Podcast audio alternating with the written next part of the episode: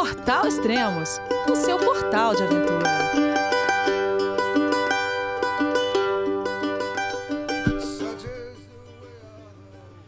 Bom dia, boa tarde, boa noite, bem-vindo a Extremos, o seu podcast de aventura. Hoje vamos falar sobre a primeira parte da minha expedição à Patagônia, que será o tema do meu quinto livro. E quem vai fazer esse bate-bola comigo é minha amiga Amanda Orbeck. Olá, Amanda, tudo bem? Ei, Elias, tudo bom? E você? Tudo bem. Notou alguma coisa? Em relação a quê? Não entrou a vinheta da Spot. Ah, é verdade. Ela é depois não, do não. quê? Depois que você não. fala de mim, né? Não, então. É, ela seria agora, mas a Spot saiu, né? É, depois de seis anos, a Spot saiu é, de como anunciante dos podcasts do Extremos né? Mas, quer dizer, eu só tenho a agradecer, né? Pelo tanto de tempo que eles ficaram conosco e, e que um dia retornem, né? E quem, quem conhece, quem segue a Spot pelo Instagram, né? Fazer, quem fez algo assim foi o meu amigo Luciano Pires, né? E quando eu saía anunciante dele, né? ele comentava isso com, com os ouvintes dele, o pessoal acabava fazendo. É, caso você tiver no Instagram, você cruza com o Spot da. com o, o Instagram da Spot, vai lá, deixa um recado lá, agradece pelo tempo que eles é, patrocinaram a gente e que foi muito bom que um dia eles voltem, né? Então é legal isso. E o pessoal apoiou muito bem eles, às vezes entrava para ver e tinha um monte de recado. E acontecia isso, depois de um tempo, essas coisas são cíclicas, né? E depois eles retornaram, tudo. Então, quer dizer, só tenho a agradecer a Spot por esses seis anos juntos, né? Ininterruptos. E chegou um momento que nem tinha contrato. Ah, não, tá bom, Elias. Uh, mantém isso. Vamos manter o que tá, né? Então, eles são fantásticos. Eles patrocinam a minha atual expedição, a Patagônia. Então, só tenho a agradecer ao Guilherme e toda a equipe da Spot. Eu achei que você ia colocar depois. aí, ó, e quem estiver ouvindo aí, quem quiser patrocinar o, o podcast do Extremos, fica à vontade, só entrar em contato comigo. Olha, eu vou ser seu dinheiro, hein, de repente. Legal. E, Amor, e aí, onde você tá? O que você tá fazendo? Sabadão? É, Elias, eu tô aqui na minha casinha, como sempre, na Mantiqueira, esperando vir a chuva de novo, porque não para de chover aqui, faz um solzinho já... e já vem novamente aquela. Nossa, tá, tipo assim, parece balde em cima da casa, sabe? Mas, a chuva já passou é, aqui hoje. Parte. A chuva já passou aqui hoje, deve estar tá indo para aí. É, deve estar tá chegando. Eu tô, eu tô vendo ela ali no horizonte. Mas que bom, olha, Lia, super legal de novo estar aqui com você. Você sabe que eu adoro nossos bate-papos, adoro te ouvir, adoro saber das suas aventuras. E, e aí teve essa primeira etapa aí da Patagônia. E como é que, como é que você está aí nesse intervalo? Ah, então, é expectativa, né? Já. Porque é o seguinte, é. Eu planejei, né? Foram três meses de planejamento para fazer essa, essa travessia pela Patagônia, né? Uhum. E para resultar no livro. E lógico, você faz é, uns cinco planejamentos, né? Se acontecer isso, você faz isso, se acontecer aquilo, então, e foi o que aconteceu, né? Durante a viagem toda, até antes de começar a viagem, que o Chile fechou fronteira, uma, uma fronteira lá que a gente queria, então a gente já ia, a gente ia começar pelo Chile, já começou pela Argentina, e eu sabia que tinha uma fronteira que estava prometida entre é, El Calafate a Porto Natales, né? Exatamente para acessar, é, seguir para é, Torres del Paine. E essa fronteira já estava prometida pelo, pelo Chile, que iria abrir no dia 4 de janeiro, né? Uhum. E a gente sabia que a gente ia precisar passar por ali no dia 10 de janeiro. Então a gente estava tranquilo. Falou, ah, até se atrasar um pouquinho, a gente consegue pegar, né? E, mas acontece que no dia 2 de janeiro o, o Twitter do, do da, dos passos fronteiriços do, do Chile é, emitiu um comunicado, né, que é do governo, é administrado pelo governo, dizendo que não iria abrir essa e um monte de outra, né? Porque, na verdade, o Chile estava com todas as fronteiras fechadas até dezembro, todas as fronteiras fechadas, né? Isso para turismo, né? É, e aí foi bem, aquele impacto. Então, mas é, não, não pegou de surpresa, né? Lógico que, putz, eu tava ali do lado. Pô, deixa eu passar, eu vou atravessar pela montanha aqui sem ninguém ver, né? Então, quer dizer, não é aquela coisa que pega de surpresa, né? Você, putz, eu não gostei, lógico, óbvio, né? Mas é, já é, era algo que poderia acontecer, então beleza, né? E é uma, né? É, é meio spoiler, mas eu não é, né? Pra quem já leu meus livros, e não é a primeira vez, né? Então, isso aí não me pega de surpresa, aí não vai me derrubar, me desanimar. E a única coisa que eu já começo a pensar é tem que voltar, entende? Uhum. Aí quando voltar, né? O normal seria eu voltar em dezembro, né? Esperar a próxima temporada. E só que é o seguinte, se eu voltar em dezembro, eu só vou começar a escrever livro em janeiro de 2023. O livro só vai ficar pronto no final do ano de 2023. Então, vai ficar tudo muito longe. E outra, o que, que eu vou fazer, Mandina, de, agora até dezembro? eu vou escrever ficção, né? Só se for. Você pode resgatar aquele, aquele lá, ó, primeira versão a, que você até mostrou lá pro Lucas da Jasper, aquele que é eu li. Aquele que você leu. É, então. Eu, eu, vai ter algumas coisas é, daquele primeiro livro no, no livro novo, né? No livro da Patagônia, né? Uhum. Então, porque tem certas coisas, vamos supor. É, Glaciar Perito Moreno, eu não preciso refazer, né? Aquela experiência já foi fantástica, né? E é mais tempo, mais custo, né? Então eu posso, eu posso pegar a história daquela. recuperar a história é, daquele, daquela vez, entende? Então, uhum. mas. Mas tá fantástico. Então, o que eu falei? Pô, Pra que esperar um ano, né, para voltar até o final do ano, se eu. Como outra coisa boa também, eu fui muito no início da, da temporada, né? Então, como a gente voltou, né? Foi eu e a Elisane, né? Como nós voltamos, eu voltei no dia 4 de janeiro, né? Então eu falei, cara, ainda dá tempo de voltar esse, essa temporada, né? Então, foi bom, eu descansei um mês aqui, trabalhei, né? Mas principalmente, né? Muita gente também me ajudando para retornar, então agora é, aqui no, no meio do mês de, de fevereiro eu, eu retorno para lá. Então, é uma, tipo, se reorganizando. É meio tipo João Bobo, né? Bate, vai lá no chão e volta, né? Com força total. Exatamente. É uma coisa que até tem no Amir Klink, né? Na, no livro dele, 100 Dias Entre Céu e Mar, que o barco dele virava e voltava, né? Tipo João Bobo, assim. É, Capotava tô, e voltava. Eu já tô acostumado com essas capotadas aí, já. E como que foi? Você comentou aí dos três meses que você planejou, e aí você pá, pegou o voo, foi lá, desceu lá em Bariloche, e aí? Estava emocionado, tipo assim, ah, é apenas mais uma viagem, tô, tô de não, boa, como que é essa história aí? Nunca é mais uma viagem, né? É sempre. Tudo bem que eu já até conhecia Bariloche também, porque foi onde eu iria começar, né? Na verdade, eu queria começar por Porto Varas, né? Que é hum. é do, do outro lado da, da, da cordilheira, só que no Chile, né? E. Mas como tava tudo fechado o Chile, né, a parte de fronteira, eu ia ficar preso por ali, né? Então eu falei, não, vamos fazer é, pelo Chile, né? Tanto é que uhum. já tinha comprado passagem, precisei cancelar e pegar a passagem para Buenos Aires. Então, quer dizer, o planejamento foi um, que já é uma coisa difícil, né? Você sabe disso. Uhum. E ainda mais com pandemia, de libera uma coisa, não libera. Nossa, foi muito estressante. E por isso mesmo que eu falei assim, cara, sabe o que eu vou fazer, né? Coisa que eu não fiz na Kungsleden, na Rock Mountains eu fiz isso um pouco, sim. É, eu, eu, coloquei, quando eu chegar, os três primeiros dias, eu vou, eu vou deixar para eu descansar e também conhecer um pouco mais Bariloche, né? Que com certeza o leitor vai querer também saber de coisas a mais a fazer ali em Bariloche, além de já começar a trilha, né? Ah, é. Na Kungsleden, na Kungsleden a gente chegou em Abisco, né? E depois de uma viagem de trem, né? Que você fica meio zonzo, né? De ter dormido no, no trem e já no dia seguinte já, já, já foi caminhar, então nem descansou, né? Então você já isso tá aí, Isso aí que você falou, eu percebi, porque como eu tava te acompanhando pelo spot, eu pensei assim, uhum. assim, cara, ele tipo assim, o cara tá lá ainda? O que, que é isso? Não vai começar essa trilha? O cara foi lá pra isso. Não, e mas, esse cara... spot não sai do lugar. Pô, eu vi que ele já viajou e não para, ele tá lá em Bariloche. É, e lá em tá Bariloche. Tá fazendo, é... meu? Já já comprou comida, vai embora, homem. uh, oh, essa, essa, nessa viagem eu fiz uma coisa diferente. Eu fiz algo estilo é, Rock Mountains, estilo Canadá. Eu levei a comida daqui.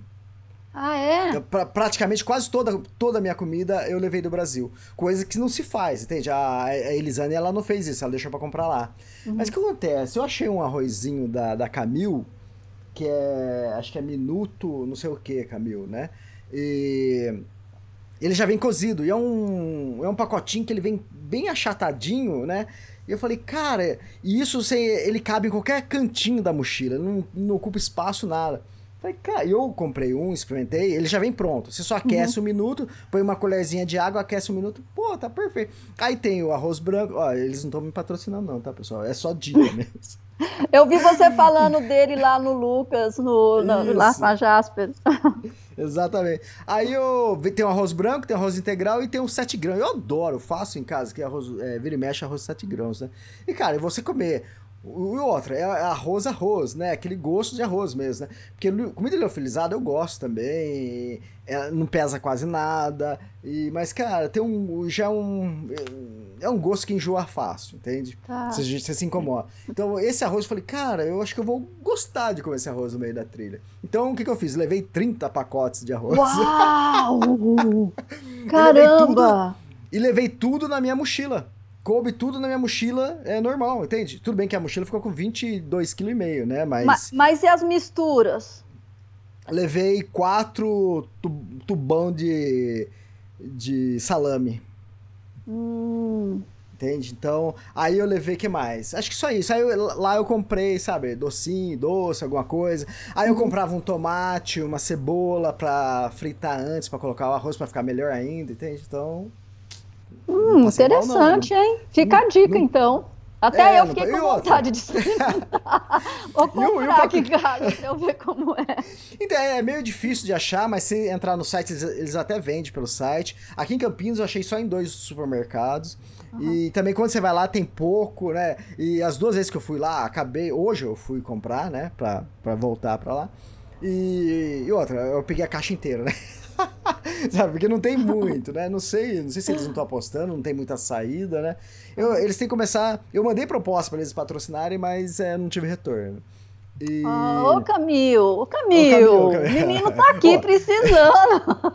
e eles são gigantescos, né? O Camil é, é potência. Nossa, né? gigante mesmo. Ah, eu é. adoro deles é o feijão. Eles têm vários tipos de feijão. Eu, eu compro é, feijão preto, feijão carioca, o branco. Eu, eu compro o, a, o pacotinho, né? assim, a caixinha aquele, pequena. A, aquela caixinha pronta, né? Que vem naquela isso, caixinha preta uh -huh. Ah, tá, sei. Eu vi isso também. Adoro. Mas então, lá em Bariloche é fácil de achar essas comidinhas assim, as, as ah.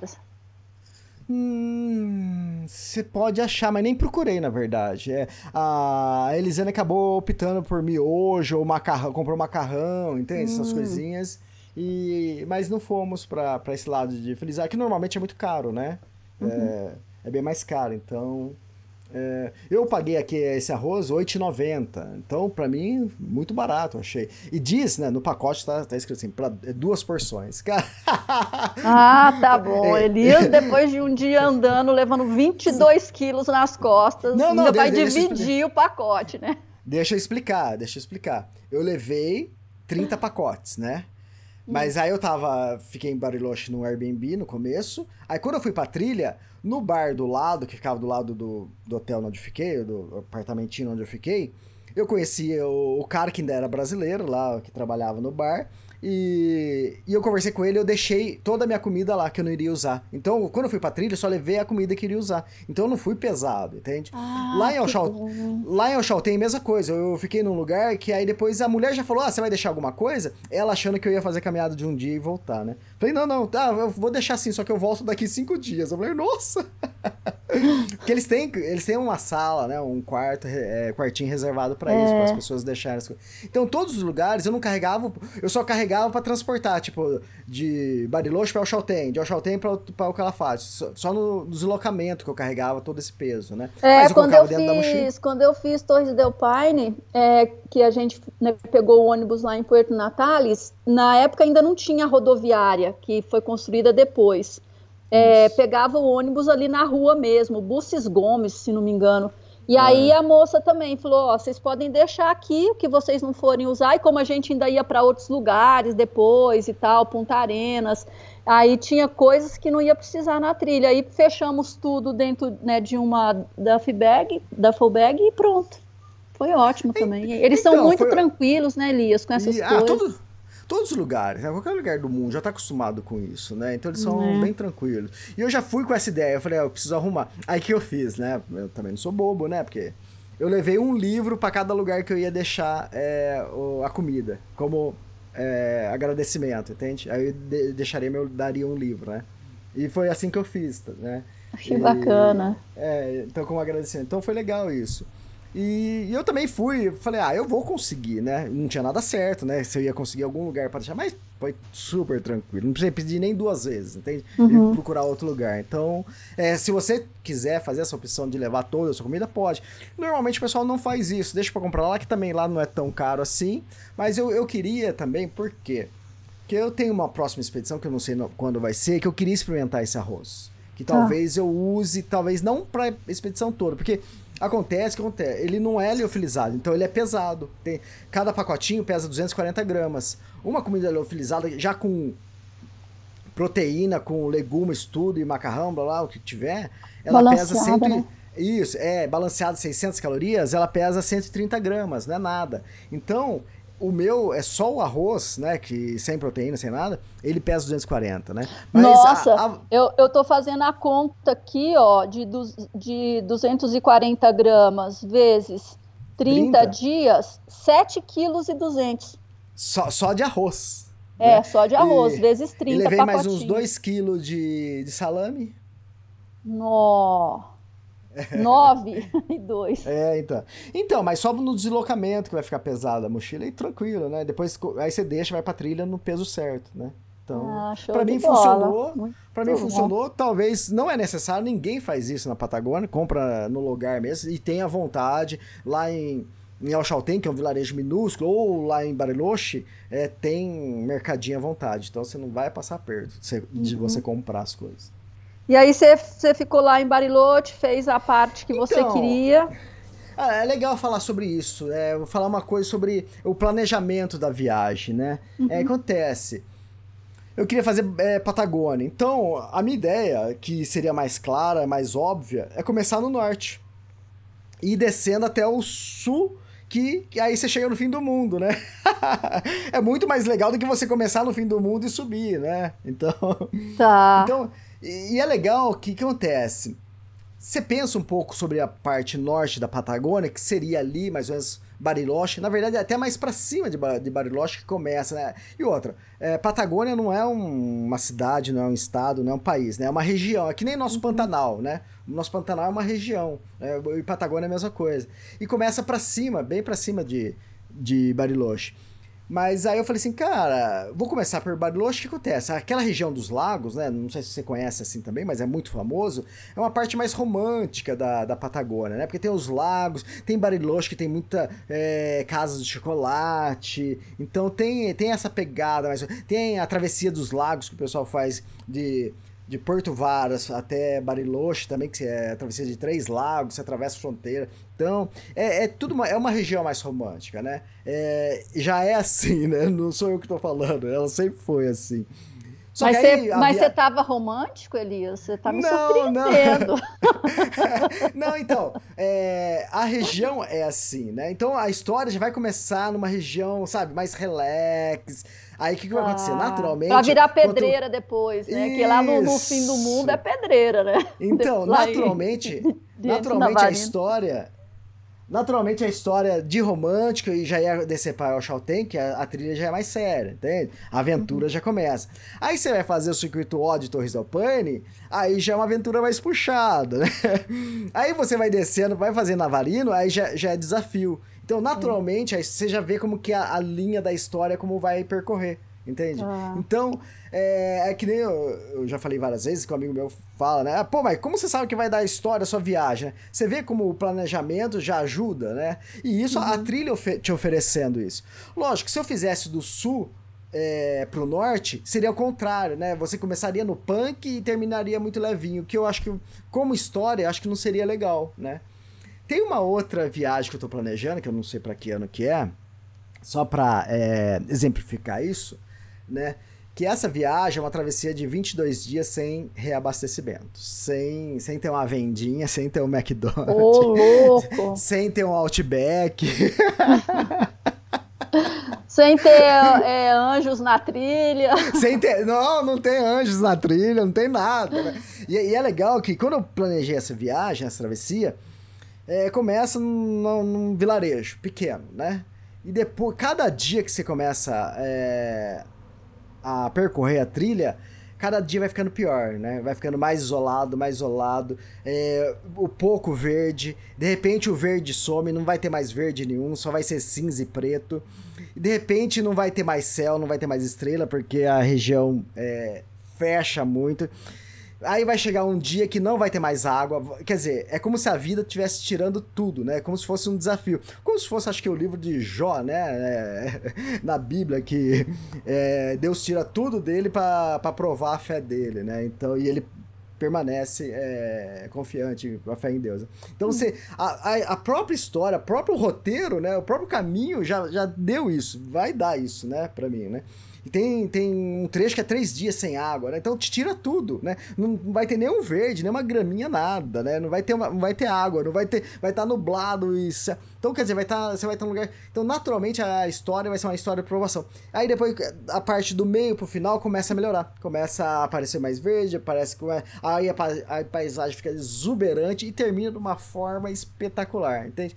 Então, ó, antes da história acontecer. Putz, já, já tô tem... curiosíssima. Já me chama pra conversar conversar com você sobre essa história aí, hein? Então, você vê. E outra, isso é só a linha, a linha do roteiro. E tudo que vai acontecer depois, né? Que acontece, né? Numa viagem dessa, né? Então, isso que dá a história, né? Você saber também, né? Montar o roteiro e depois saber contar a história. E outra, o que vai dar a história mesmo é o momento que você chegar lá, o, que vai tudo acontecer exatamente o contrário do que você planejou também, né? Também, também tem isso. É, Mas também, exato. de qualquer forma, tudo vira história, né? Tudo vira história. Esse, o, aquele cara escreveu. É, que nem eu falo normalmente, né? Pô, uma boa história para mim precisa ser uns 30, 40 dias de viagem, né? O, aquele outro cara, o Aaron lá, ele escreveu um livro em 127 horas, né? que, que, ele, que a pedra rolou, prendeu o braço dele, e ele teve que cortar o braço. Uhum. Então, é, ele não precisou muito tempo pra contar a história. E deu puta da história. Nossa, virou filme, né, tal. virou filme, tudo, é, exatamente. Ô Elias, mas aí você saiu lá de Bariloche e foi pra El Chaltén já direto? Isso, é, não, então, em Bariloche eu fiz uma, uma trilha em, em Bariloche e foi interessante. Eu não vou falar muito aqui pra... É, é o seguinte, esse podcast, você vai tentar tirar coisa de mim, eu vou tentar não falar, entende? Ah, então tchau. Um beijo. tchau. Feliz Natal também pra você, Feliz Natal. como você gosta de falar. Não, não. Pô, eu tô aqui não, com uma lista, meu. Assim não dá, não, pode, né? pode ter. Você não é jornalista? Ué, ué. Vou comer Vamos pelas né? beiradas, né? então. Então, é, então é, em Bariloche a gente fez trilha, né, em Bariloche, e o que não falta também é trilha em Bariloche, é muito bonito. E eu nunca tinha feito trilha, já tinha ido para Bariloche tudo, mas eu não tinha feito trilha nas montanhas lá, né?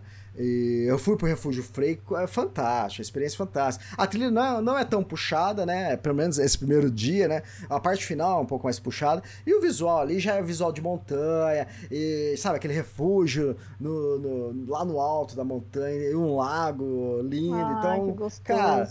É, é, gostoso. E, e, tem várias trilhas, várias opções, né? É, que você pode fazer ali em Bariloche. Então, é, tem a todo gosto lá. A níveis diferentes, né? De Exatamente. preparo e tal. É, travessia de quatro dias. Então tem várias coisas interessantes. Aí eu fiz várias coisas ali em Bariloche. Aí depois de Bariloche nós fomos pra, pra Chaltén. Aí peguei... Eu poderia... De, eu, no início eu queria descer de ônibus pra, pra Chaltén, né?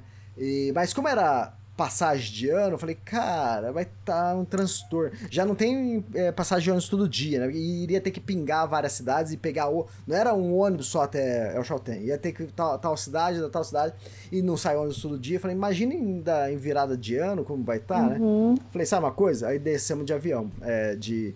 É, Bariloche para El Chaltén, muito facinho, uma hora e pouco, e você já tá lá.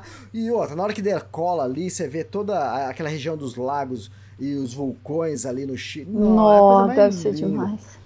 Uma dica, uma dica. Você vai. É outra coisa que a Elisane, não, quando ela comprou a passagem, ela, ela não se tocou. Eu falei, não, Elisane, você tem que pegar do lado direito, né? Mas por quê? Que é o lado que vai estar o, a cordilheira, né? Então, nossa, é a coisa mais linda. Nossa, isso aí o... é muito interessante, essa coisa de lado, porque quando eu fui para Manaus, na época até trabalhava na Venturiação, é, a Érica e eu, Aí, cara, quando você, o avião tá chegando, né, na, na cidade, ele faz, a, a ele vira, né, para pegar pro, pro aeroporto em cima do Rio Negro. Olha, ah. eu falo isso agora e arrepio. Você tá do lado errado, você não vê aquela maravilha, cara, é muito emocionante, aquele rio gigante com aquela cor incrível no meio daquela mata. Ah, é, é fantástico, é fantástico. Então imagine isso aí, aquelas né? montanhas geladas e lago, putz. É, então, e é, faz parte do planejamento isso, né? É o seguinte, se você pegar do lado esquerdo, Amandina, é aquela estepe da Argentina, é, que é até triste de ver, porque é aquela coisa amarela, sabe? Plana e sem uma vida nenhuma, sem um verde. Uhum. Aí você pega a janela da direita, aquelas montanhas nevadas, aqueles vulcões, aqueles lagos ah, a coisa é fantástica, né? Então, de repente, é aquele negócio, né? Que eu já vi um, esses memes, né? Aquelas figurinhas, a pessoa no ônibus, do lado direito, do lado esquerdo, a, é a parede da, da, da montanha que você não vê nada. E quem tá do, do, do, lado direito, é isso do lado esquerdo. Do lado direito é aquela paisagem, tipo Suíça, assim, sabe? Então é. É, eu vi também memes. E aí as pessoas criam vários textinhos, né, pra, é, pro, tipo, pros memes. É, é pra quem leva a vida, ver o lado ruim da vida e pra quem vê o lado bom da vida, né? é. é, é Mas é isso. E aí você chegou lá em Alchalten, você já tinha ido, você percebeu alguma mudança, assim? Tem, sei lá, mais movimento, a cidade cresceu? Então, é, a gente pousa em Calafate, aí já começa que eu fiz em 2004, a Mandina. É, tudo, tudo isso é lá na El Calafate, El Chaltén, uhum. é, Torres del Paine, né? É, parecia que era tudo mais perto antes. Não sei se é porque eu tinha 33 anos, né? o pique. Opa, tá e, e a, a, a, primeira, a primeira vez também. Mas eu, a gente pousou, né? Que foi rápido pra caramba o voo, né? Uma hora e pouco. E aí depois o ônibus de El Calafate para El Chaltén, acho que se não me engano é duas horas e meia. Né? Foi mais demorado ir de ônibus para é, El Chaltén do que descer de, de Bariloche, né? E, e muita, muita parte do tempo é aquela estepe amarela, sem vida, não sei o que tem. Aí você vê uns guanacos, aí depois aí você vê o Lago Argentino, aí o outro lago também, é o Viedna. E a coisa mais linda, né? E até o momento que na, da estrada você já começa a ver as torres da É, Fitzroy, né? Fitzroy. Que é. chega. É a coisa mais linda. Nossa, da estrada ver é fantástico. Só essa experiência aí já vale a pena, né? E acontece, em 2000. Eu já fui cinco vezes pra Patagônia, né? É, só que a Patagônia mais ao sul era a segunda vez, né? Ali para a região dos lagos eu já fui cinco vezes, então eu conheço bem ali. Ah. E, e, não conheço tudo, né? Eu conheço um pouquinho, né? Porque a gente nunca consegue, consegue conhecer tudo uhum. né, da uhum. região. E, e é gigante, é seguinte, né? A Patagônia é gigante. É, é diferente da Europa, né? Diferente que você fala de parques na Europa, de Alpes, até tudo bem, Alpes é imenso também, mas é que nem Canadá, tá? Canadá é desse jeito, que é tudo imenso, tudo espalhado, tudo longe, tudo grande, né? Então, quando você vai na Europa, assim, nos Alpes, é tudo mais pequenininho, tudo mais próximo, tudo, sabe? É, é diferente. Uhum. Aí é o seguinte, cheguei ao Chaltén, quando eu fui em 2004, era 800 habitantes, né? Quando você entrava no parque, o ônibus parava na guardaneria lá e você tinha que pagar a entrada no, em El Chaltén, né? No parque. Era valor risório, sei lá, uns 50, 50 reais na época, sei lá, por aí. E beleza. Aí dessa vez cheguei, a gente foi, já tinha rodoviária, antes não tinha rodoviária. E não precisou pagar nada. Eu falei, ah, não vai ter que pagar, né? e não paga nada agora. Então, e outra, hoje em dia tem mais de 1.600, acho que tem quase 2 mil pessoas vivendo em, em Alchotem. Então ela cresceu bastante, né? Antes era pouquinhos hotéis, assim, é, hostel, né? Pousados. Hoje em dia você vê que é, cresceu bem mais. E, e eu vi adesivo nos carros, o pessoal pedindo para ter mais opções de comprar terrenos em para construir em El Chaltén. Eles estão com movimento lá que eles estão querendo crescer, mas pelo amor de Deus, tá bom assim, né? Tudo bem, é que eu. É, eu fui numa época que é tem pandemia, então quer dizer, tinha bastante gente, mas não estava lotado. Tava longe uhum. de estar lotado, entende? Então não sei se numa época normal que bomba, como que é, se de repente deve faltar vagas, né, em, em hotéis, né? Uhum. Então, o legal também de Alchalten é o seguinte, você vai ficar na cidade, não tem camping, né? Você vai, vai, ter que pagar alguma pousada, hostel, o que for, né? Ou você quer a coisa luxuosa, vai ter também. Tem, tem para tudo quanto é bolso, né? Mas se você for pro camping, nenhum camping paga nada. Entende? Uau, então, que legal! E o camp, né? É, quando, Mas ficam longe, esses campings ficam longe da cidade? Ah, pro Cerro Torre, né? É, que é a Laguna Torre, o, o camping fica duas horas e meia de caminhada. É, lá pro. Ah, tam, lá pra. Também, lá pra Laguna dos Três vai ter um camp a duas horas e meia, tem um camp um pouquinho mais. É, um pouquinho antes também. Então, mais ou menos isso. Pra você ter uma noção, eu, a gente passou cinco dias acampando lá no, no Cerro Torre. Teve um dia que a gente tava, tava chovendo, a gente esperando abrir o, o tempo, o clima, pra, pra ver a montanha. Aí falamos, ah, vamos descer pra, pra achar o tempo, almoçar lá? assim a gente se movimenta. A gente desceu em 2 horas e 25 minutos. É, almoçou, fizemos uma horinha lá, compramos algumas coisas, subimos em 2 horas e 18. A subida foi mais rápida do que a descida, né? Porque a descida a gente tirou foto, parou, aí a subida foi mais direta. Então, quer dizer, é longe, mas foi tudo bem, deu uma caminhada de 5 horas, né? É, e mais o tempo que a gente passou, mas que é um exercício, né? Você tá ali para isso mesmo, né? Então é, é legal isso. E é legal essa opção de você ir pro camp. O camp tem estrutura, tem banheiro, né? Então é, tem as suas, né, os seus sítiozinhos, né? É, pra você armar barraca, fica confortável, o chão é confortável, né? Não, não tem pedra, essas coisas. Uhum. Então foi bem legal, foi bem legal.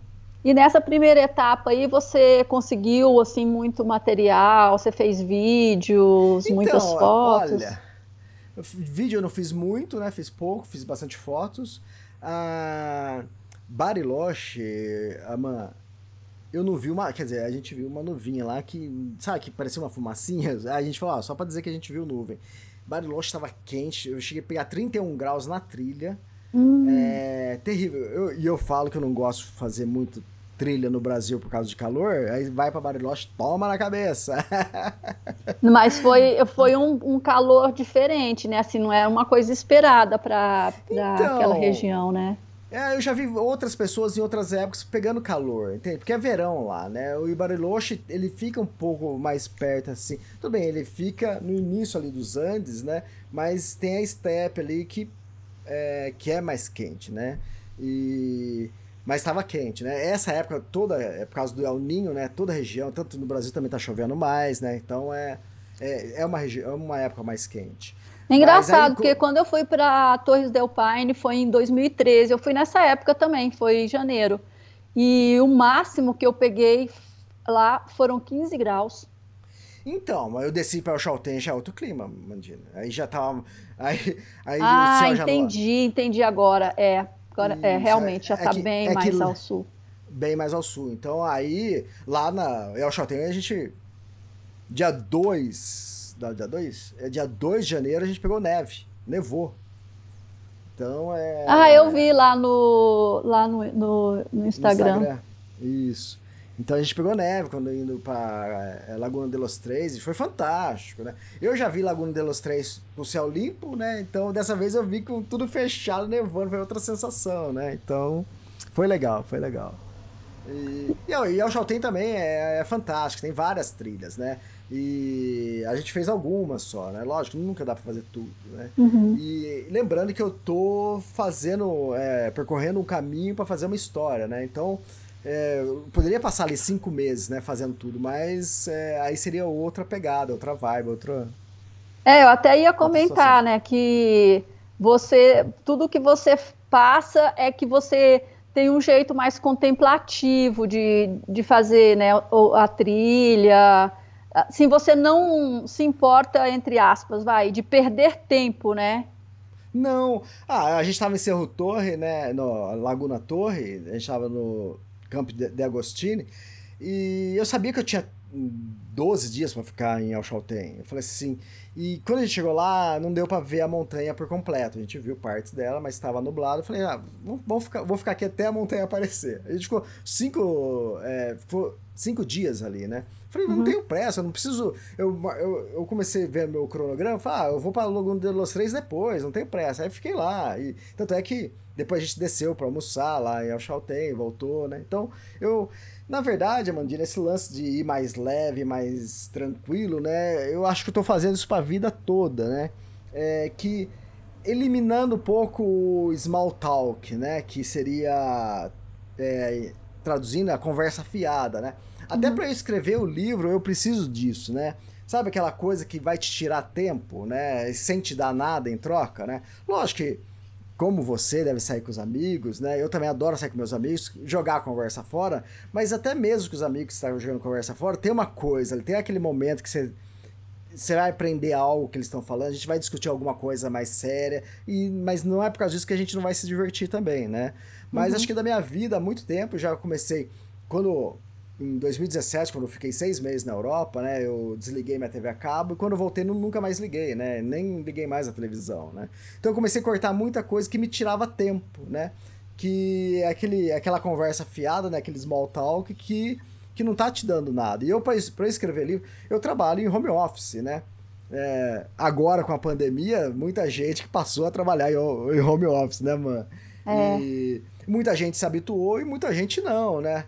E para mim, não mudou nada. Eu faço isso desde 99, né? Então... Nossa, eu também. Já tem muitos anos que eu estou de home office e eu não sinto a mínima falta. Exatamente. E outra, você trabalha de home office. Se você não, não tiver uma disciplina, você não trabalha, né, mano? É, eu, uma das coisas que eu fiz, assim, que me ajudou demais foi ter diminuído o tempo de mídias sociais. Aham. Hum, ah, então, assim, é, é, isso mudou minha vida. Então, até televisão, tipo assim, sempre quando eu, é, eu trabalhei de home office, eu só ligava na hora que parava de trabalhar. Eu pegava, ia lá e ligava pra ver, entende? É, porque se ficar os dois juntos, você acaba é, desviando a atenção. E agora, como escritor, eu acho que eu, eu sinto que eu preciso de mais tempo sossegado para escrever, entende?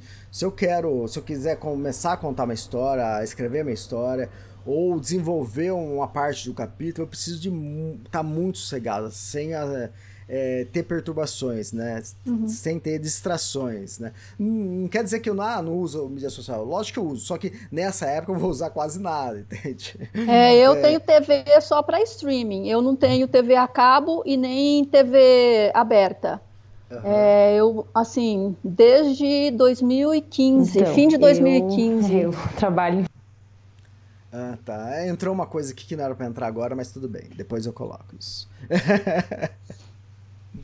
E ah, então, o, eu tenho TV por stream também, né? Tá no celular, né? Então quando eu quero assistir algum, algum filminho, Exatamente. Você é, tira é, aquele é... tempinho, né? Isso, não quer dizer que, pô, você é caretão, então ele. Não, nada a ver, né?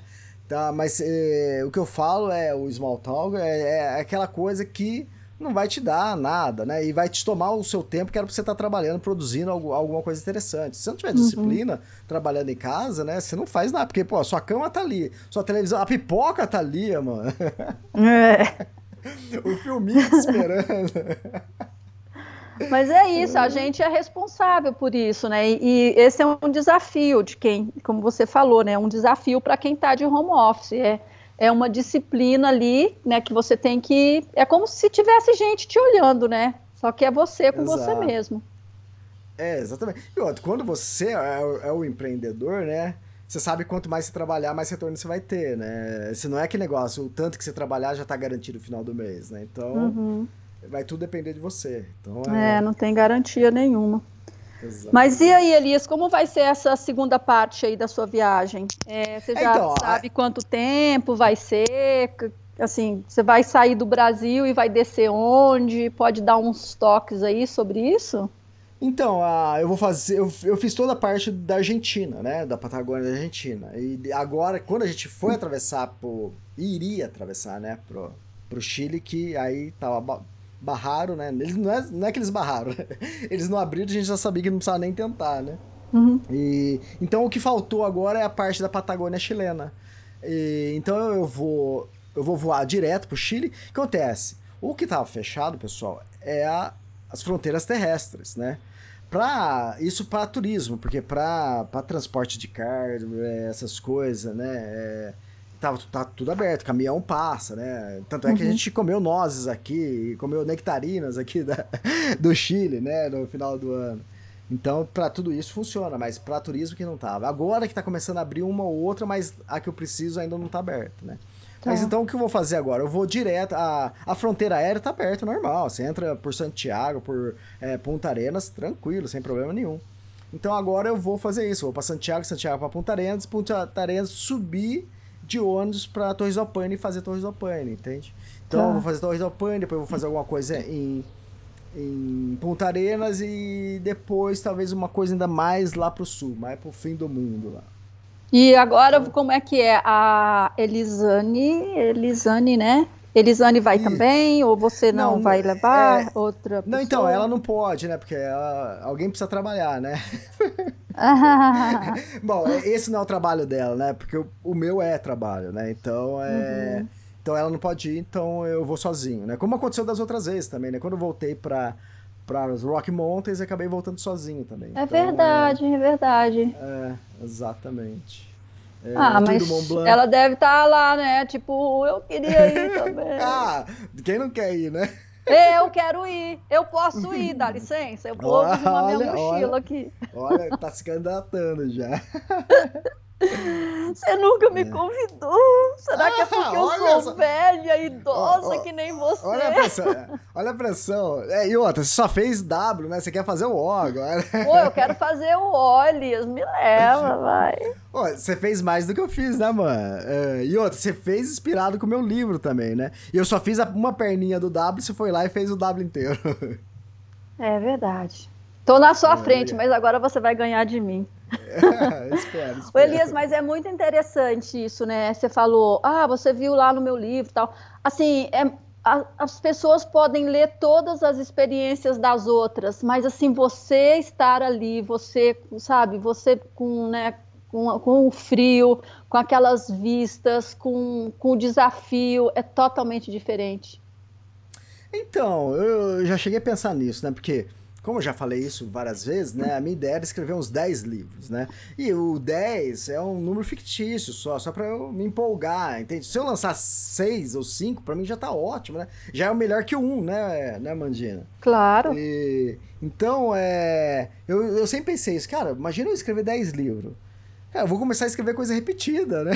Não vai ter mais o que falar, né? Mas o que acontece? É... Eu tô indo para uma região diferente eu tô indo com uma pessoa diferente. Cara, não tem como ser igual, né? E não foi o que aconteceu, né? Eu, lógico que eu não vou dar spoiler, né? Que tem muita história interessante que aconteceu, de arrepiar o cabelo. E que acontece? A pessoa diferente vai te gerar situações diferentes. Né? E como escritor, né, e você também como jornalista, o que a gente mais quer é ser provocado, entende? Não importa se é para uma coisa boa ou uma coisa ruim, não importa. O que eu, o que eu quero é tirar uma história de alguma situação, né? Então, e outra, aquela a, a tal situação que eu enfrentar, é o que vai me gerar reflexão, que vai me gerar aquela pergunta interna que você vai moer e tentar achar uma resposta para aquilo, ou às vezes nem resposta, né? Você uhum. encontra, né? Então, mas a gente é, precisa ser provocado, né? E não importa em qual situação. E por isso que a gente vai para lugares assim, né? Extremos, né? Inóspitos, né? Exatamente porque a gente não sabe o que, que vai te esperar ali na, na próxima trilha, na próxima, na próxima pedra, né? Na... É. Então é e, e, é isso a graça de tudo, né? E tanto é que a experiência que eu tive foi totalmente diferente das outras viagens.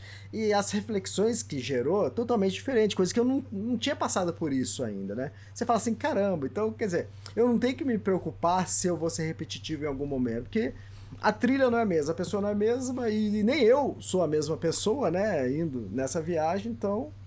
É, é, e ainda tem isso, né? A gente é, não é, por exemplo, o cara que voltou para El Chaltén agora não é aquele de 2004, então, né? é emendando é isso que você tinha perguntado. Eu voltei para mim, né? É, tipo Pucon, é, El Chaltén, que são tudo vilarejos pequenos, que você faz tudo a pé. Para mim, achei isso fantástico. Um dos lugares preferidos, eu sempre falava, falava, quero morar em El Chaltén, cara, um lugar espetacular. Eu conversei com um amigo meu, José, daqui de Campinas, né? E ele, ele falou a mesma coisa. Ele falou, cara, Elias, meu lugar preferido do mundo é o Chaltén, né? O seu também, né? Aí eu falei, ô Zé, eu acabei de voltar de lá, né? Não é mais. E já não é mais. Eu não senti. É que eu já ouvi até pessoas falando, não volte para aquele lugar que você gostou, porque não vai ser a mesma sensação, né? A sensação da primeira vez é sempre diferente. Mas não é isso, né?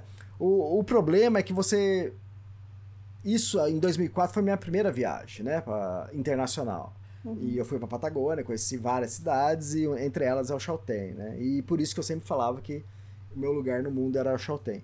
Só que depois, isso foi 2004, né? Quanto tempo faz, Amandinha? 18 anos já? É, é, eu já viajei bastante depois daquilo, né? Uhum. E é, para mim, hoje em dia, acho que seria os Alpes. Aquela, o Vale de, do Chamonix ali, para mim, nossa, ali estonteante. Isso porque eu não fui pro é, Lauterbrunnen, né, lá na, lá na Suíça, né, que meu sobrinho ficou lá um mês no Vale lá. Ai, Lauterbrunnen, é, Mirren, oh, meu... eu amo aquela região, cara, sério. Então, é isso porque eu não fui para lá. Então, hoje em dia, acho que o meu lugar seria ali no Vale de Chamonix, né? Sei lá, um dia que eu for para Lauterbrunnen, eu vou falar que é outra coisa. que é lá.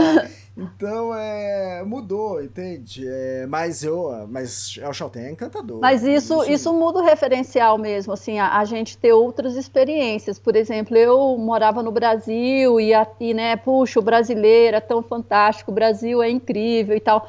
Aí você começa a viajar, aí você começa a conhecer outros países e não conhecer tipo de passar de ônibus e falar que você visitou, né? Eu tô falando de ter morado, tempo ah, e tal. Você foi pra Ásia, você morou na, nos Estados Unidos, né? É, nos Estados Unidos, na Tailândia. Então, assim, meu, você muda o referencial, porque assim, você tem coisas boas e tem coisas menos boas em todos os lugares, as pessoas, aquela cultura, sabe, diferente, aquele aprendizado que você tem. E aí você, sabe, começa a questionar essas, sabe, esse, entre aspas, esse bairrismo que você é, desenvolve por não sair do seu lugar, né? Exatamente. E essas experiências, elas são maravilhosas, porque elas acrescentam. Então, sempre que eu vejo essas críticas em relação à cultura, porque isso, por aquilo, eu penso assim, cara, se eu tivesse nascido naquele país, eu seria assim. Uhum, eu sou brasileira, então eu, eu tenho uhum. a minha cultura, mas se eu tivesse nascido na Arábia Saudita, eu seria uma pessoa diferente. Se eu tivesse nascido na Suíça, eu seria uma pessoa diferente.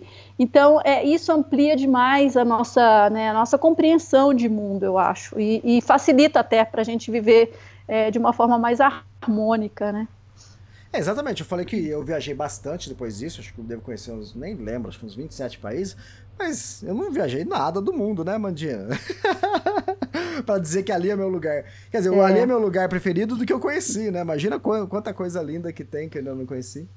É, e eu tenho essa sede, sabe? Eu, eu moro aqui na, né, na Mantiqueira, é super bonito e tal, mas eu quero ficar o resto da minha vida aqui? Não, de jeito nenhum. O mundo é muito ah. grande é muito maravilhoso. Então, assim, a, eu né, e minha companheira, a gente está se preparando exatamente para morar um tempo em cada lugar, né, daqui uns anos. É, e, e, absorver e é morar mesmo, porque eu não, eu não tenho mais essa necessidade de conhecer, tipo, passei Isso. por ali, fiquei dois dias. Não, eu quero ficar, eu quero é, é, interagir, eu quero pegar o ônibus, eu quero conhecer as pessoas, sabe? Então, eu tenho essa sede né? E eu espero aí, né, pelos anos que me restam, poder fazer isso em vários lugares ainda. Uh, vamos, vamos mudar a entrevista aqui. De... Pra onde você vai, Amandina? ah, Elias, assim, uma parte. Eu sou muito fã, falando sério mesmo, eu sou muito fã da Suíça. Oh. Eu sou, assim, eu já viajei pela Suíça. Eu, Até eu, eu sou, sou apaixonada por, sabe, por aquelas paisagens pelas pessoas, só que eu não quero ficar na Suíça na Sim. época do inverno. Então, ah, um, tá. a ideia é morar, tipo, na Europa, assim, ficar, né, perambulando por ali. E, e a parte, quando for, for inverno na Europa, ir para um país quente, por exemplo, Entendi. ir para Tailândia, ir para ah. Nova Zelândia, é, mudar o referencial. Então, é essa coisa mesmo, sabe, de ficar perambulando pelo mundo. Até o, o, dia que eu consegui, né? A Jan também consegui, porque né, a gente vai decaindo com o passar dos anos. é, então, e tem esse lance que você falou, né? Desse pinga-pinga, né? A minha primeira viagem para Patagônia durou acho que 16 dias e eu só fiz de ônibus, só um trecho. Eu saí do Brasil de ônibus, cheguei em Ushuaia de ônibus. E aí a volta de Ushuaia para Buenos Aires que foi de avião, aí depois o resto de ônibus. Cara, 33 anos, primeira viagem, você tá com energia lá e, e você não dormia na janela do, do ônibus assim, assistindo aquela, aquela estepe amarela que não muda nada e babando. Absorvendo né? aquilo. Absorvendo. A, Aí depois, quando foi 2017, isso foi 2004, né? Agora 2017 eu fui pra Europa, acabei ficando... Quando eu fui lá pro Vale de Chamonix, eu só ia ficar uns dias ali, terminar o Tour de Mont Blanc e fazer pinga-pinga depois pela Europa. Aí eu falei, ah, cara, mas aqui tá tão bom, por que, eu vou. Se eu, se eu tiver que sair daqui, eu vou ter que ver o ônibus, não, de que, que hora que vai sair o ônibus, onde eu vou ter que chegar. Aí não onde eu vou chegar, eu vou ter que reservar um Airbnb ou alguma coisa, alguma pousada para ficar. Vou ficar uns dois dias, depois eu já. Vou ficar dois, três dias. No segundo dia já tem que fazer o planejamento da saída já. Então, quer dizer, você não tem sossego. Eu falei, sabe uma coisa? Vou ficar aqui. Aí eu fiquei um mês lá. É, não é maravilhoso? Coisa. Eu acho isso Foi muito legal. É. Sabe, você vai ao mercado, você anda pela rua, cumprimenta as pessoas, você começa a, né, interagir, a se integrar mais com aquela realidade. É exatamente isso, né? Não é só porque eu falei que os Alpes, ali, a região de Chamonix é minha preferida hoje em dia, que o Chaltén virou ruim, ficou ruim, né, de repente. É maravilhosa, eu volto para o Chaltén mais umas 10 vezes se precisar, sem problema nenhum. É, a questão é simplesmente ter mudado o referencial. É, né, não é o que um lugar é melhor que o outro, é que nem eu falo em relação aqui, cara, esse lugar que eu moro é muito top. Uhum. E, mas assim, é, é aquela né, vontade demais do que, do que eu tenho agora. E é, esse é uma coisa também que eu sempre tive, né? Eu sempre quis ir cada vez mais longe, cada vez mais longe. Então é isso. E, é, e, e, pra, e, e se for para voltar para cá, com certeza eu vou querer também. Depois de um tempo. É, é, exatamente. Você tá lá, né? Que negócio, né? Que nem o pessoal às vezes fala, né? Você quer subir no topo da montanha quando você tá lá embaixo. Quando você tá, você tá lá em cima no topo da montanha, você fala, puta, se eu tivesse lá embaixo, eu tomando uma cervejinha lá. a gente nunca tá contente, assim, muito com onde a gente tá, né? Quer dizer, isso em partes, né? Eu, talvez você, né? Eu, eu sempre é, eu nunca vivi muito assim, ah, só vou estar feliz quando eu fizer tal coisa, entende? Eu ah, sempre aproveitei. Eu, eu, sempre aproveitei o momento, né? Uhum. Então eu sempre tive contente com o que eu tinha, com o que eu vivia ali. Lógico que sempre buscava uma coisa é, diferente, melhor, ou fazer algo diferente, né?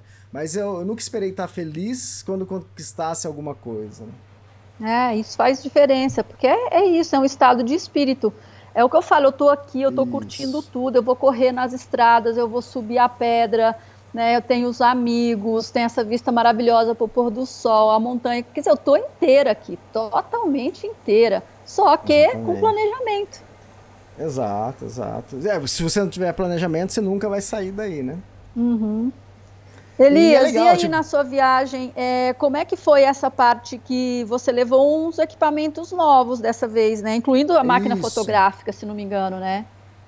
É, exatamente. Eu levei uma máquina nova também, né? Levei duas, né? A minha, outra ficou como, como reserva e eu emprestei para a pra minha companheira, ela é, de trilha, ela fazer também fotos, porque ela levou só o celular para mim. Legal, o celular é bom, né? Faz umas, umas fotinhas pro Instagram. Uhum. Mas na hora que você precisar para trabalhar mesmo, a da máquina profissional que vai, vai salvar, né?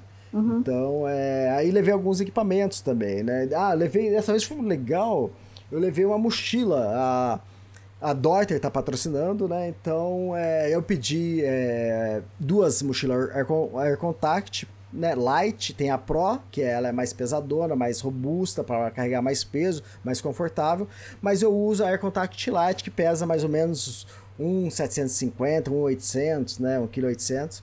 E eu gosto dessa mochila. É, para mim, 50 litros mais 10, para mim é, é, é, a mochila ideal para fazer essas viagens. Né? Eu não preciso mais do que isso. Uhum. E eu pedi duas mochilas, né? E o, o pessoal da Doita aqui no Brasil falou: beleza, Elias. Só que ele já sabe que eu gosto de mochila colorida, né? Que fica mais bonita na foto. Ele falou: pô, Elias, só tenho preta aqui. Eu falei: pô, mas o que, que vai sair na foto, né? Imagina se eu tiver com, com a Norak preta, aí, não, aí não aparece nada, né? E ele já, ele já sabia disso. Ele falou: ah, espera ali, eu vou tentar ver com a Deuter americana, né? Que eu tenho bastante contato e o que, que eu consigo, né? E aí ele conseguiu uma mochila, é, ela meio cor de terra, assim, que é a mochila feminina. E pra mim ele falou, Elias, a gente vai te mandar uma outra coisa. Não sei se. Vê se você quer, né? Acontece, a Dorte vai lançar, é, eles têm lá uma. Eles. A Dorte americana estava com uma mochila protótipo de uma uhum. Air, Contact, Air Contact Guide, né? E é uma mochila que não, existe essa mochila ainda. Vai ser lançada agora, acho que no primeiro semestre de, de 2022, né? E eles mandaram essa mochila em dezembro para mim. Olha. E, e eles falaram, ah, vai, usa essa mochila, vê o que, que você, se você gosta, e depois você passa um feedback pra gente do que, que você achou, né?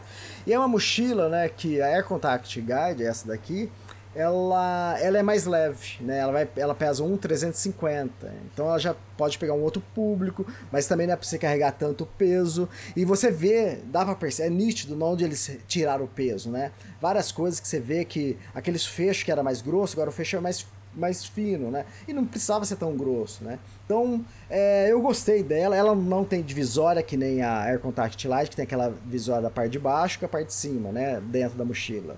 Então, ela tem ela é um pouco diferente, né? Eu tô acostumado com a Contact Light, mas eu usando essa foi fantástica também, entende? Então, é uhum. coisas que, vão, que eles vão lançar é, em breve, em breve. Então, você vai dar um feedback bem positivo, já deu?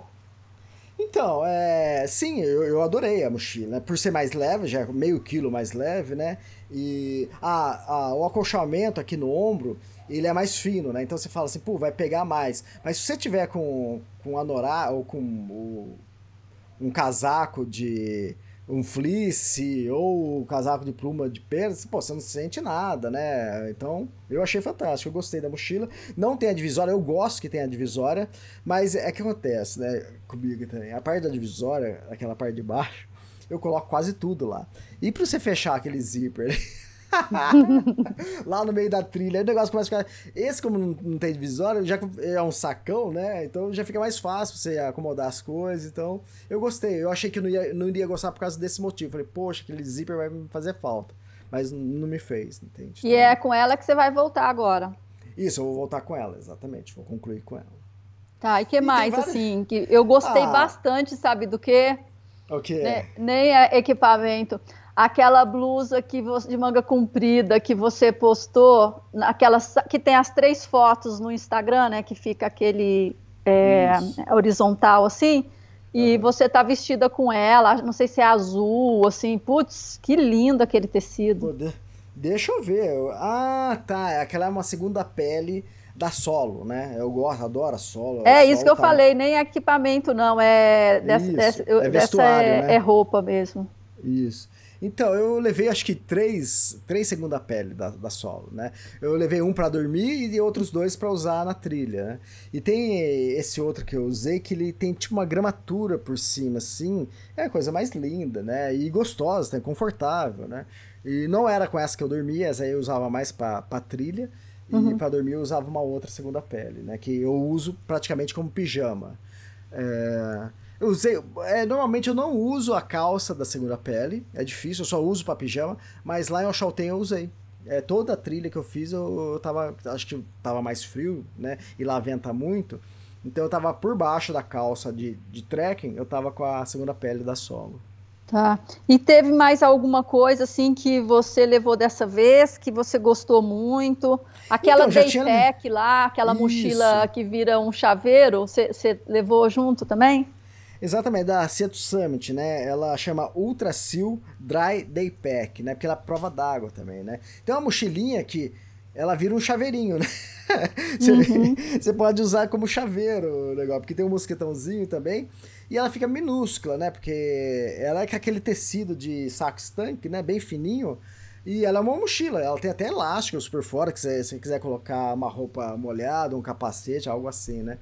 E é uma mochila de 20 litros, né?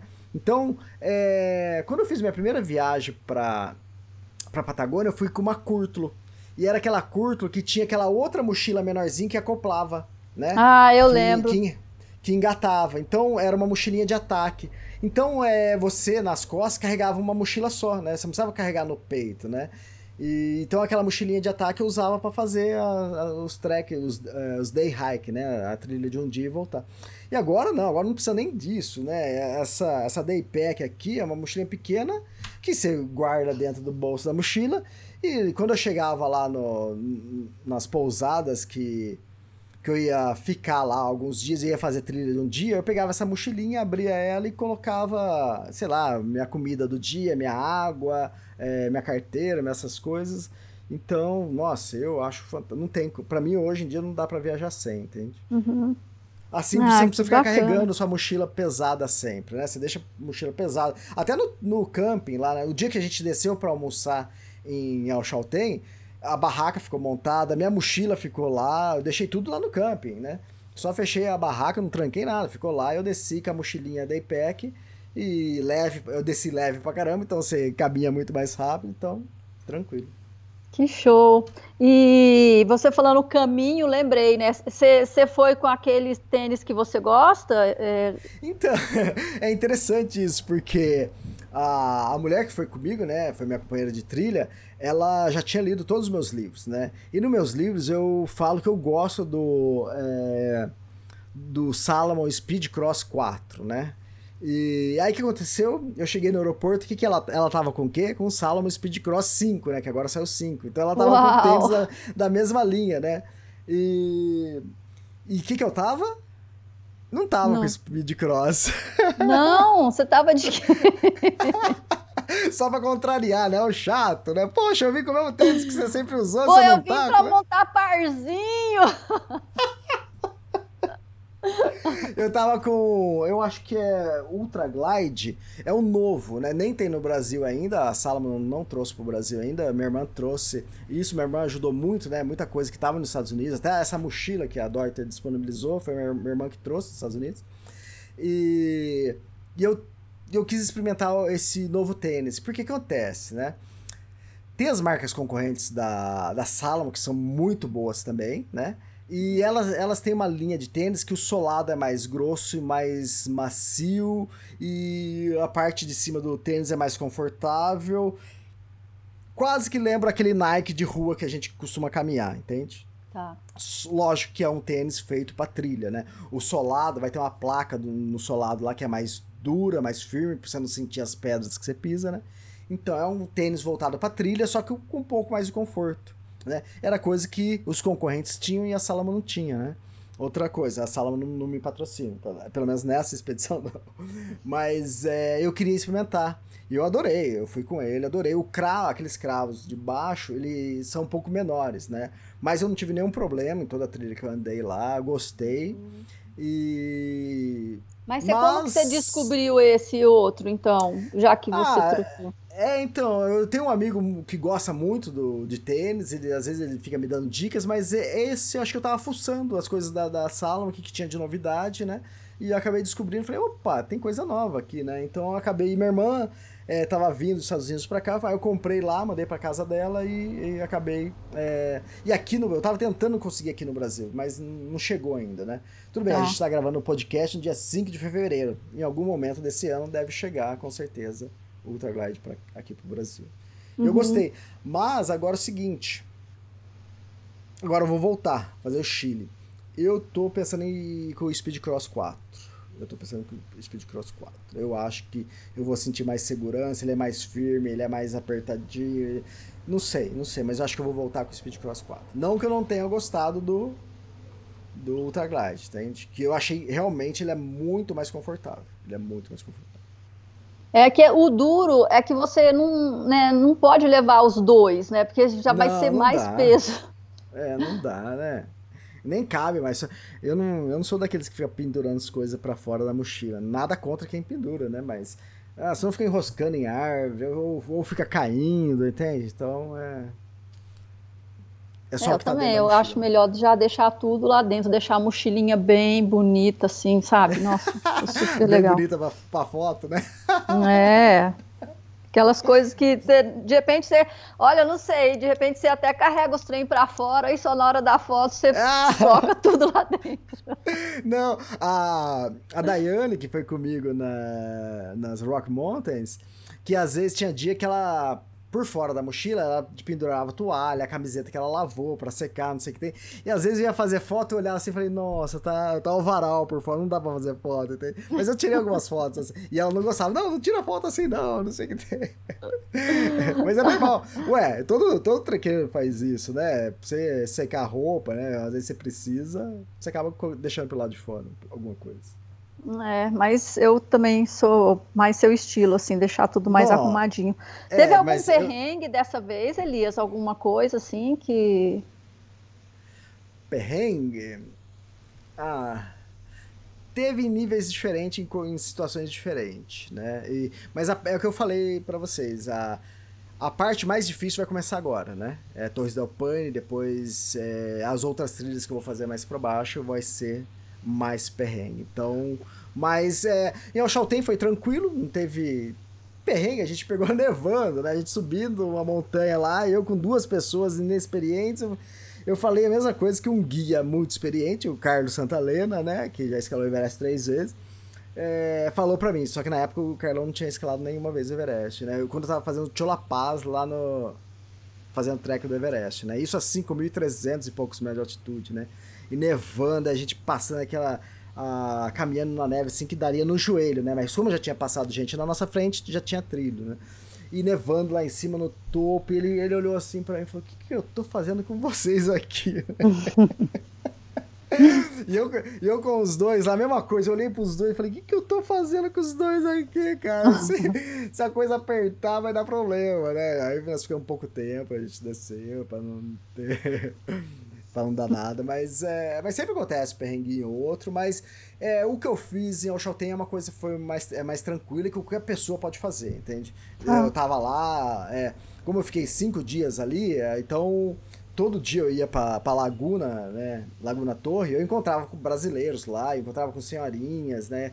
É uma caminhada um pouquinho puxada, mas são duas horas e meia, né? Qualquer pessoa é, com um pouco de preparo físico consegue fazer, né? Não tem subidas é, é, difíceis, né? Então é, é, é, tranquilo, dá pra fazer. Qualquer pessoa consegue.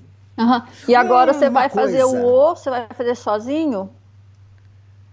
Isso, vou, é, quer dizer, né, que negócio, eu vou partir sozinho, né, do Brasil, né, a gente nunca fica sozinho, né, então, ainda mais nessas regiões, né, aqui na Patagônia, lá, ah, eu não vou, não posso contar, mas eu encontrei tá muitos brasileiros, não, tá, eu encontrei muitos brasileiros e tem uma história muito legal de um encontro lá que eu vou deixar pro livro, então, com certeza vou encontrar pessoas, eu vou fazer trilha com pessoas, nem, nem se não for brasileiro, né, vai, vai ter gringos fazendo Torres da Pane, então, uhum. com certeza vou me enturmar, é, tem uma coisa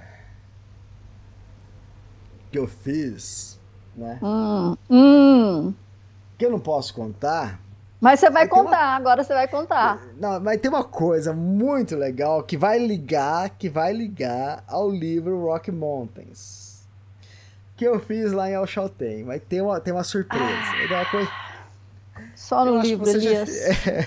Eu acho que você já sabe, mas você não conta para ninguém. Eu não conto. É, Você me contou, é, mas eu não conto. Eu, eu tenho é, até exatamente. foto. Exatamente. Tem uma coisa muito legal que o, o leitor, na hora de. O legal é isso, né? Do livros. Você não sabe o que, que vai vir, né? O que, que a história vai, vai te trazer ali, né? E eu preparei uma coisinha muito legal que é na Gente, olha, eu tô falando sério. É muito legal mesmo. eu falo para Elias que. É, tô agora falando com o ouvinte com é, o e a ouvinte. Não estou deixando o é. Elias de lado, viu, ouvinte? Eu falo para Elias que uma das coisas que eu admiro nele é a criatividade.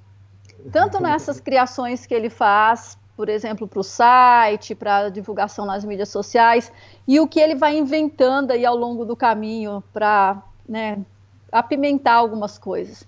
E isso que ele criou, que ele inventou e que ele vai contar nesse novo livro é muito legal. Eu tiro o chapéu para ele. Agora eu volto para você, Elias, eu tiro o chapéu para você. Obrigado. E, e, no, e, lá no áudio você tinha falado exatamente isso. Ah, eu gosto da criatividade. Sei que E isso eu tinha criado um ano e meio atrás da viagem. Eu, eu, hum. eu, vi uma coisa e falei, cara, isso eu vou fazer na viagem, tem que fazer isso. Eu guardei quietinho um ano e meio. Eu falei, eu vou fazer. E, mas é legal isso. Daí essas coisas que motivam a gente, né? Faz a gente querer fazer algo diferente. Cara, se eu escrever o mesmo livro, o mesmo jeito toda vez, não é o leitor que vai enjoar, o primeiro que vai enjoar vai ser eu mesmo, né? Então. e... tipo, ai, não aguento mais me ver. É, exatamente. Não e aguento mais fazer... escrever sobre mim. eu, eu, eu e eu, cara. Cara, chato demais, né? Mas é legal isso, você provocar as pessoas e você se provocar, né? Pra fazer coisas diferentes.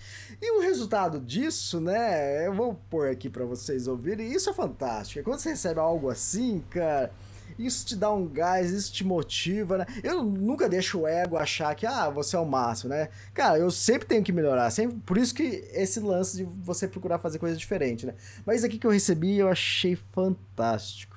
Então, eu, eu trabalho em farmácia E o tempo é meio curto para mim, mas assim, eu desde pequena sempre gostei da, de aventura, né? Caminhada e coisa. Eu não conhecia, não conhecia o teu trabalho. Fui conhecer agora com esse presente que eu recebi do Rio Grande do Sul, que eu sou gaúcha.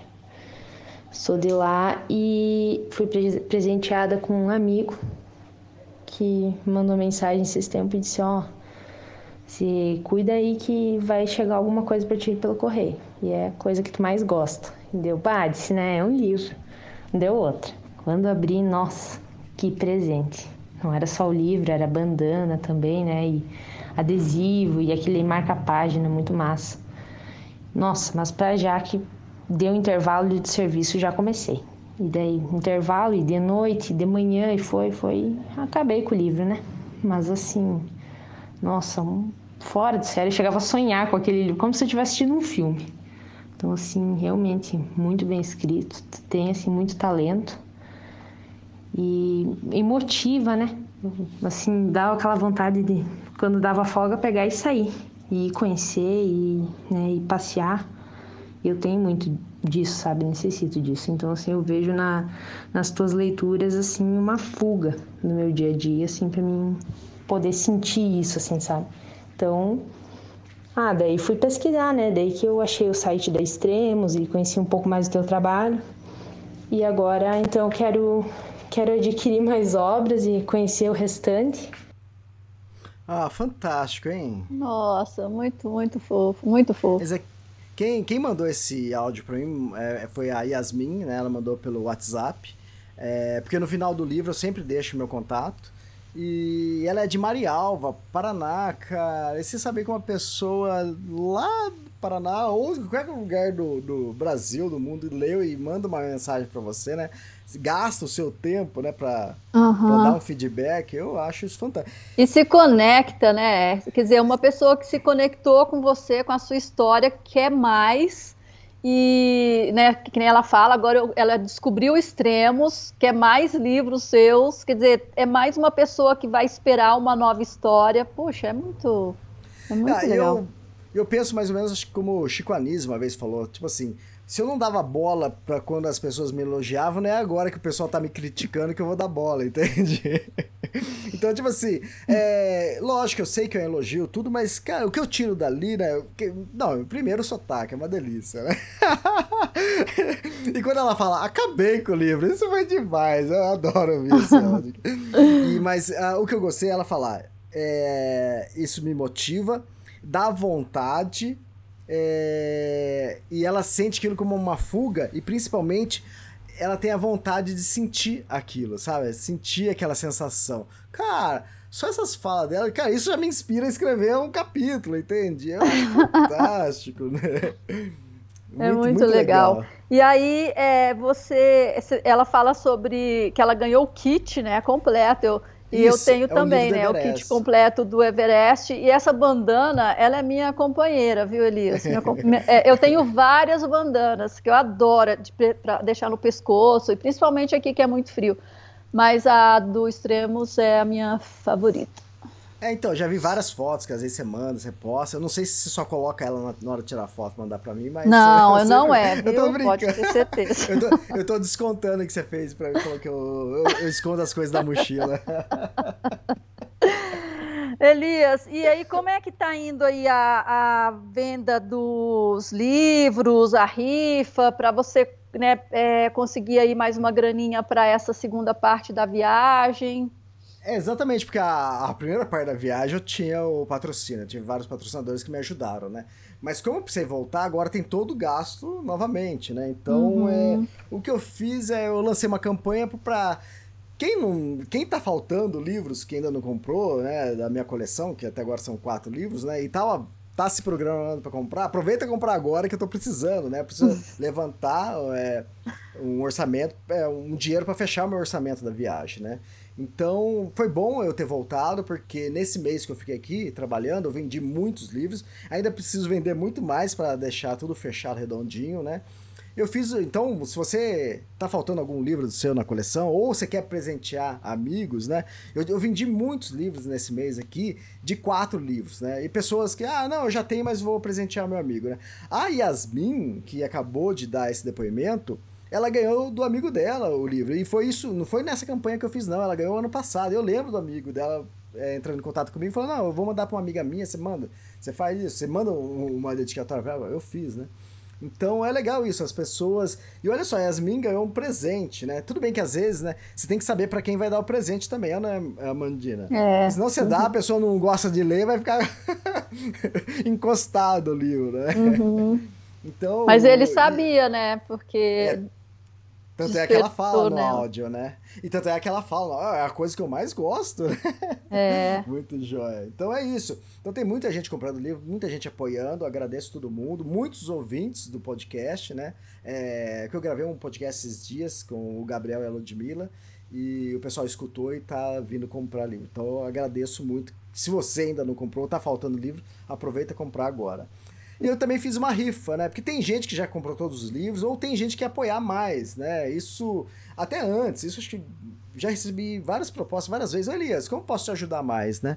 E dessa vez eu fiz uma rifa, então sorteando três mochilas, né? Na verdade é uma mochila da Tule, uma mochila da de hidratação da Camelback e uma outra pochete de hidratação da, da Camelback também, né? Então, por uhum. enquanto, são esses três. Pode ser que eu consiga mais patrocinadores, né?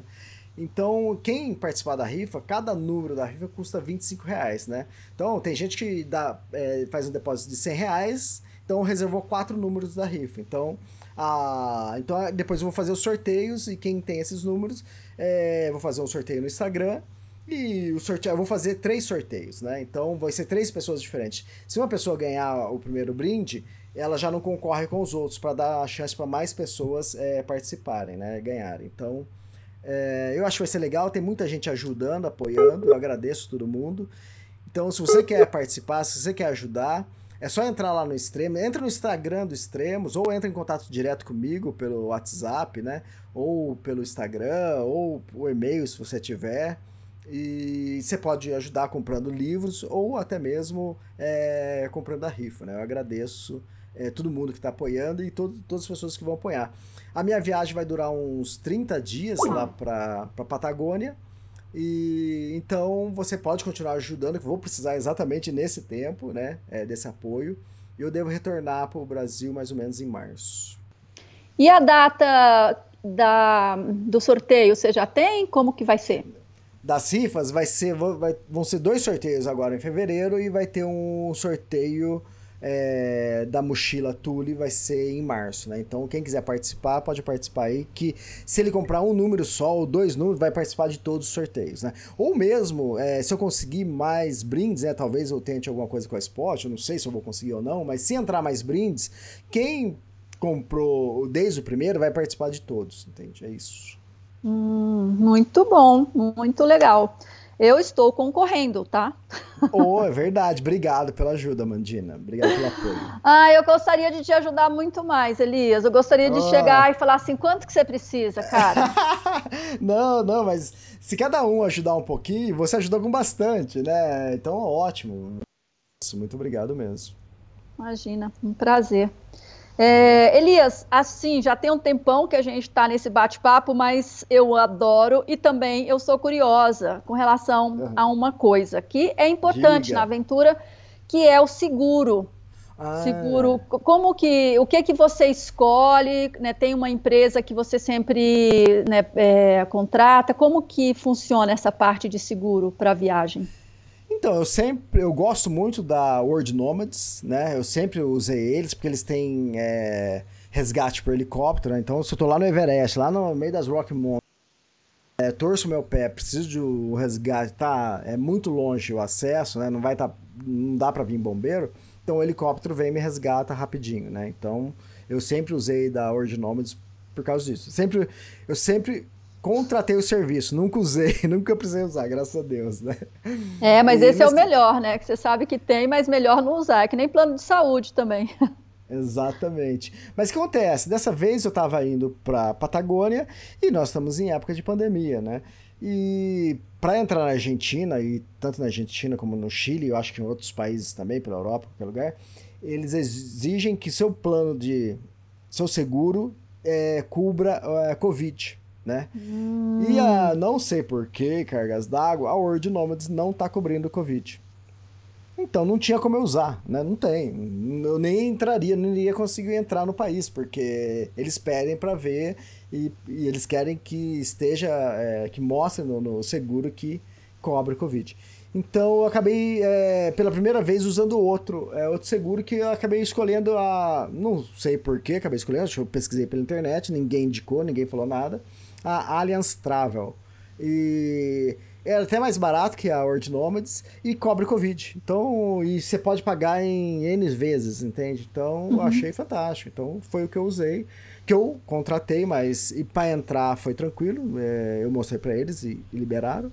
E eu acabei, lógico, eu acabei não usando porque não foi necessário, né? Mas e eles cobrem essa parte de aventura nesse Allianz Então, aí, aí, isso, boa pergunta, porque eles não cobrem tanto quanto a a Word Nome descobre, entende?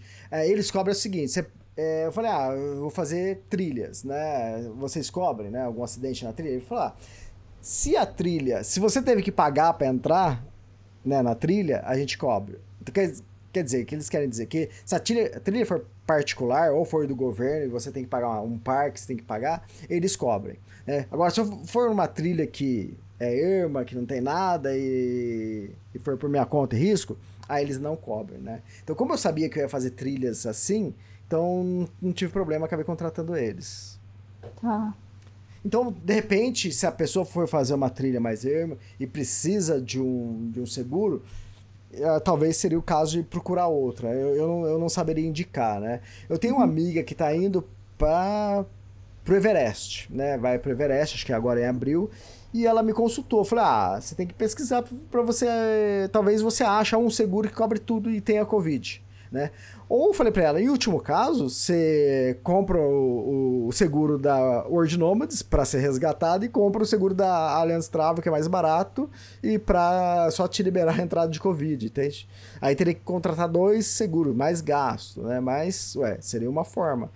Mas seria uma forma burra, né? De repente tem algum outro seguro que cobre tudo e você vai pagar a mesma coisa, de um uhum. seguro só, né? Então, mas era só uma saída que eu dei dica para ela, mas não sei o que ela vai acabar fazendo, não sei se ela pesquisou e achou algo melhor. É, porque aí já né, precisa de estar tá mais prevenido, né, com essa coisa de Everest e tudo. Isso, é, lá, lá o resgate vai ter que ser de helicóptero, entende? É quase certeza, se acontecer alguma coisa com você, é, aí não tem jeito, aí você vai precisar de algo parecido com o Ordinomads. Né? Uhum. Talvez tenha outras seguradoras que também oferecem resgate de helicóptero. É, mas legal, valeu essas dicas aí. Elias, Sim. este ano você está muito, assim, você estará é. muito ocupado. Quer dizer, agora você já está indo, nós estamos em fevereiro, aí vem março, você vai voltar em março, e aí depois já tem Mont Blanc, e tem é, Everest, é e tem o livro. Hein? Cara, peraí, conta aí, como é que você vai dar conta disso tudo? É que eu falei para as pessoas que estavam me contactando para fazer essas coisas, eu falei, ô pessoal, eu preciso ter um tempo de sossego, eu sou escritor, eu preciso de tempo para escrever, né? Mas o que acontece? É um plano que já, isso já que eu já tinha já faz uns dois anos, você sabe disso, né? Você estava até querendo ir com, comigo para Kungsleden, né? É. E eu estava querendo levar um grupo para o Tour do Mont Blanc, né? E, pô, o pessoal sempre vai e tira foto com, com o livro, né? Agora vai com, com o escritor, né? Fazer a trilha, né? Então é isso, é o que eu estou lançando junto com a Rio X, né? É, fazer o Tour do Mont Blanc e eu vou junto, eu vou participar. Vai ter um outro guia, vai ter o Lorne, vai ser o guia, e eu também vou ser o segundo guia, né? E eu vou estar vou tá junto. Então a gente vai. Tipo assim, o que o pessoal viu, leu e gostou do Tour do Mont Blanc, a gente vai reviver isso. Porque tem agência no Brasil que oferece Tour do Mont Blanc, mas é. São trechos picados, pula alguns trechos, entende? E, uhum. e não, não, faz completo como que é o natural do Tour do Mont Blanc. Não não é completo o que o Elias fez. Não, o Tour Mont Blanc tem um, tem um circuito, tem uma sequência, né? Então a gente vai fazer essa mesma sequência que todo mundo faz, que é de 11 dias de caminhada, né? Vai ter dia de descanso também. Então a gente está montando um grupo com saída dia 1 de agosto e chegada. e a Siri querendo participar aqui. E a chegada é dia. que termina né, da, da trilha dia 15 é, de agosto, né? De 1 a 15 de agosto. Então, quem quiser participar, quem quiser é, tá louco para se aventurar e tá louco né, para viver aventura novamente, né, porque tá todo mundo aí preso por causa de pandemia, essas coisas, vão começar a voltar, né? É, a viagem, tipo assim, pro Chile, pra Argentina, ela tá mais burocrática, você tem que apresentar PCR, você tem que apresentar não sei o que tem, mas é tranquilo, se você tiver isso, né, você apresenta e é liberado, não tem nenhum problema, você vai circular. E o bom, né, de trilha, né, que o lance de máscara você só usa em ambiente fechado, na trilha você não anda de máscara, né, então uhum. é, por isso que é bom estar tá na natureza, né. Elias, e, e vocês vão é, limitar o número de pessoas? Então, a gente pensa em fazer um grupo no máximo até. Como vai ter dois guias, né? Mas caso necessário, a gente consegue colocar mais um guia, mas a gente está pensando em levar no máximo umas 8, 10 pessoas, né? Então, fazer um grupinho pequeno e para ficar mais gostoso também, né? Para a gente. É, tá mais unido, tá mais junto, né? E fazer uma coisa mais intimista. Então, é isso, pelo menos os planos agora é isso, né? 3.800 euros, né? 3.800 euros é, para vai dar uns é, 15 dias de viagem, né? É, isso é, sem a parte aérea, né? Isso é a parte terrestre. Ah, os refúgios de montanha é, cobre né, o pernoite, a, a, janta e o café da manhã. Então, os, o, aí tem lugares que a gente vai ficar em hotéis, né? Porque tem alguns dias que a gente passa na montanha, tem alguns dias que a gente passa em vilarejo. No vilarejo a gente vai ficar em hotel, né? Hotel três estrelas, né? Hotel menor, menorzinho, que é o normal de lá, né? Da, uhum. da Suíça, da França, né? E que fica. E isso está é, incluído. Isso está incluso, está tudo incluso, entende? Uhum. Então é. E outra, quem quiser fazer sozinho, é possível fazer sozinho o Tour você pode fazer, né? Mas o chato do Tour Blanc, né, que, que poderia ser mais fácil, é que você, para você fazer reserva, são 11 dias de reserva, né? Ou mais ficando em Chamonix, que a gente vai ficar mais dias em Chamonix, né?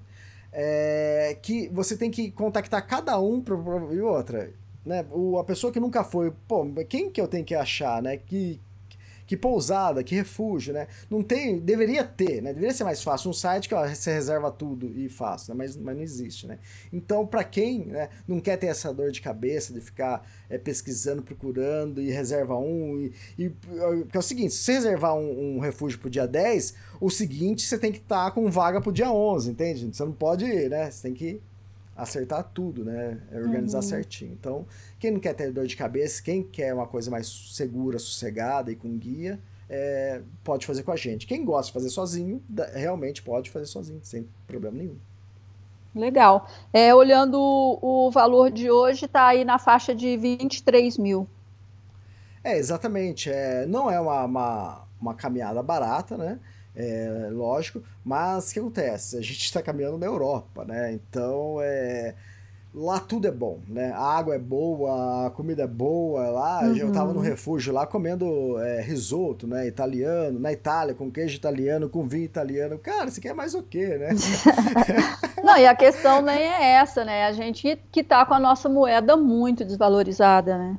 Exato. E outra, você não vai acampar. É todo dia vai ter um refúgio para você dormir, né? Vai ter uma cama, uhum. um quarto.